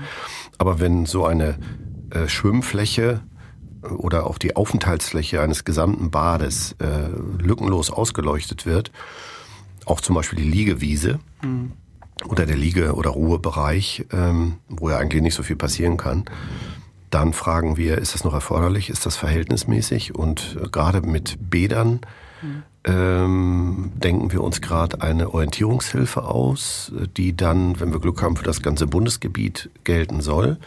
Also wir sind mit dem Bäderverband in Kontakt und äh, versuchen da so eine, eine Richtlinie, eine Orientierungshilfe hinzubekommen, wann eine äh, Videokamera zulässig ist und wann nicht. Das häufige Argument der Videobetreiber, ähm, also der Bäder, ähm, dass im Falle eines Unglücks nachgewiesen werden könne an so, anhand einer solchen Kamera, wer Schuld hat, überzeugt uns nicht, denn ähm, wenn dort jemand geschädigt wird, äh, muss der beweisen, äh, dass der Schädiger auch die Ursache dafür gesetzt hat. Also die, die Schwimmbäder sind mhm. nicht äh, Hilfsorgane der Staatsanwaltschaft ja. beispielsweise, um da irgendwas nachzuweisen. Hm. Ja, ich habe jetzt gerade überlegt, dass ich bin jetzt einige Male in der Schwimmhalle in Lübeck da gewesen und die haben aus meiner Sicht jetzt, ähm, also die haben natürlich auch eine, eine Videokamera und die ist für meine Begriffe jetzt ähm, korrekt ausgerichtet. Also die nimmt halt nur den Innenbereich auf und mhm. halt in dem Fall den Kassenbereich. Also mhm. man wird halt nur aufgezeichnet, wenn man an der Kasse was bezahlt oder halt vielleicht ja. Solche Kassen werden auch ab und zu mal überfallen. Genau. Das ist für uns ein nachvollziehbarer genau. Grund, das zu füllen. Ne? Und ansonsten ist da in dem Bad mir nichts aufgefallen. Das Galaxy hat ja jetzt in Jena kürzlich erst wieder eröffnet. Letztes Wochenende. Also da, mhm. wenn ich dann mal im Galaxy bin, werde ich dann mal ja. äh, genau also, nachgucken. Rufen ja. Sie mich mal an anschließend. also ich weiß jetzt auch noch von einem anderen Schwimmbad, wo ja, ich weiß nicht, äh, eben in den Umkleidekabinen eben auch Kameras hängen. Ja, das ist absolutes Tabu. Ja. Also ja. da würde ich Sie bitten, mir das mitzuteilen. Äh, die bauen wir ratzfatz ab. Genau. Und ich meine, es war auch in einem Ihrer, beziehungsweise der Bericht Ihres Vorgängers zu lesen, dass auch in Saunaräumen mhm. da äh, mhm. Ähm, Kameras... Ja, das habe ich selber festgestellt, als ich noch nicht Beauftragter war, sondern Refer Rechtsreferatsleiter. Okay. Mhm. Und äh, da haben wir tatsächlich eine, eine Videoanlage in der Sauna äh, festgestellt. Mhm. Und ähm, ja, ich, wie soll ich das jetzt mal ausdrücken? Die Aufnahmen, die dort getätigt wurden in der Sauna, lassen doch schon auf das ein oder andere sportliche Vermögen der Saunanutzer schließen, um das mal ein bisschen zu umschreiben. Aber interessanterweise ist es auch bei Kameras so, dass, ähm, dass viele Leute sagen, es stört mich nicht, weil die Kamera, die ist, ist da weit oben.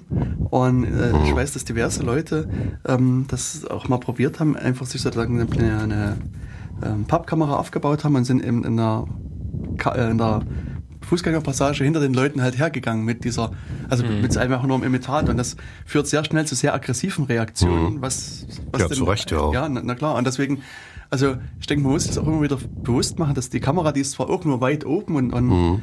wird vielleicht nicht gesehen, aber letztlich nimmt sie genauso auf wie jemand, der ein paar Meter hinter mir läuft. Deswegen müssten ja eigentlich auch Hinweisschilder genau. in, in sichtbarer Höhe angebracht sein, damit man das weiß. Was im mhm. Übrigen Irrtum ist so, äh, äh, ein Hinweisschild macht die Kamera nicht legal.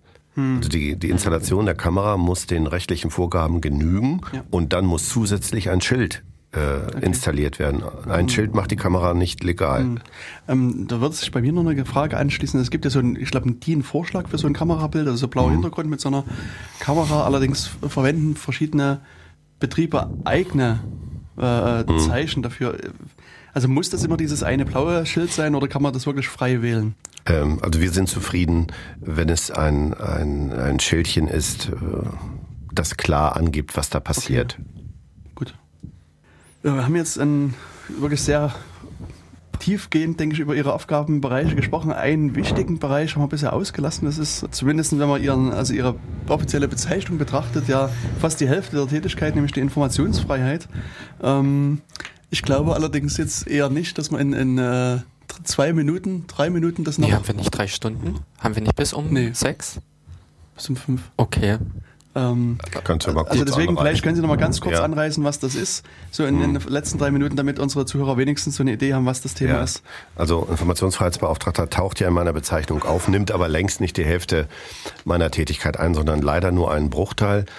Hm, es gibt in Thüringen ein Informationsfreiheitsgesetz und das räumt dem Bürger einen Anspruch ein äh, auf Auskunft gegenüber allen Behörden ähm, zu eigentlich an sich allen behördlichen Daten. Also er hat nach dem Thüringer Datenschutzgesetz einen Auskunftsanspruch, was seine personenbezogenen Daten anbelangt, also Daten, die ihn betreffen. Aber das Informationsfreiheitsgesetz erweitert diesen Anspruch an sich auf alle weiteren Daten. Und wenn er jetzt sich an eine, eine Behörde wendet und möchte Auskunft haben, beispielsweise über Bebauungspläne, über die Anlage von Windkraftanlagen, äh, von etc. pp., dann kann die Behörde ihm das verweigern. Es gibt bestimmte Verweigerungsgründe, die im Gesetz aufgezählt sind, aus meiner Sicht zu viele. Und äh, dann scheitert dieser Anspruch erst einmal, aber dann kann der Bürger zum Gericht gehen Also Widerspruch einlegen zunächst und dann den Verwaltungsgerichtsweg beschreiten oder er kommt zu mir und ich helfe ihm dann seinen Anspruch durchzusetzen. Problem, das Gesetz ist so konstruiert, leider noch, äh, dass ich die Behörde nicht überprüfen darf, ob sie bei ihrer ablehnenden Haltung recht hat oder nicht. Also ich darf keine Akteneinsicht nehmen. Ich könnte den Hut wechseln und als Datenschutzbeauftragter diese Einsicht nehmen, aber als Informationsbeauftragter darf ich das nicht. Das ist aus meiner Sicht absurd und deswegen sollten wir nach der nächsten Wahl versuchen, das Informationsfreiheitsgesetz so zu modernisieren, dass es in Richtung des Hamburger Transparenzgesetzes geht, das im Moment so die, die Endstufe des Fortschritts in, in diesem äh, Open Data Segment darstellt, also dass der Bürger um sich einen demokratischen Willen bilden zu können, auch äh, auf nahezu alle Daten Zugriff hat.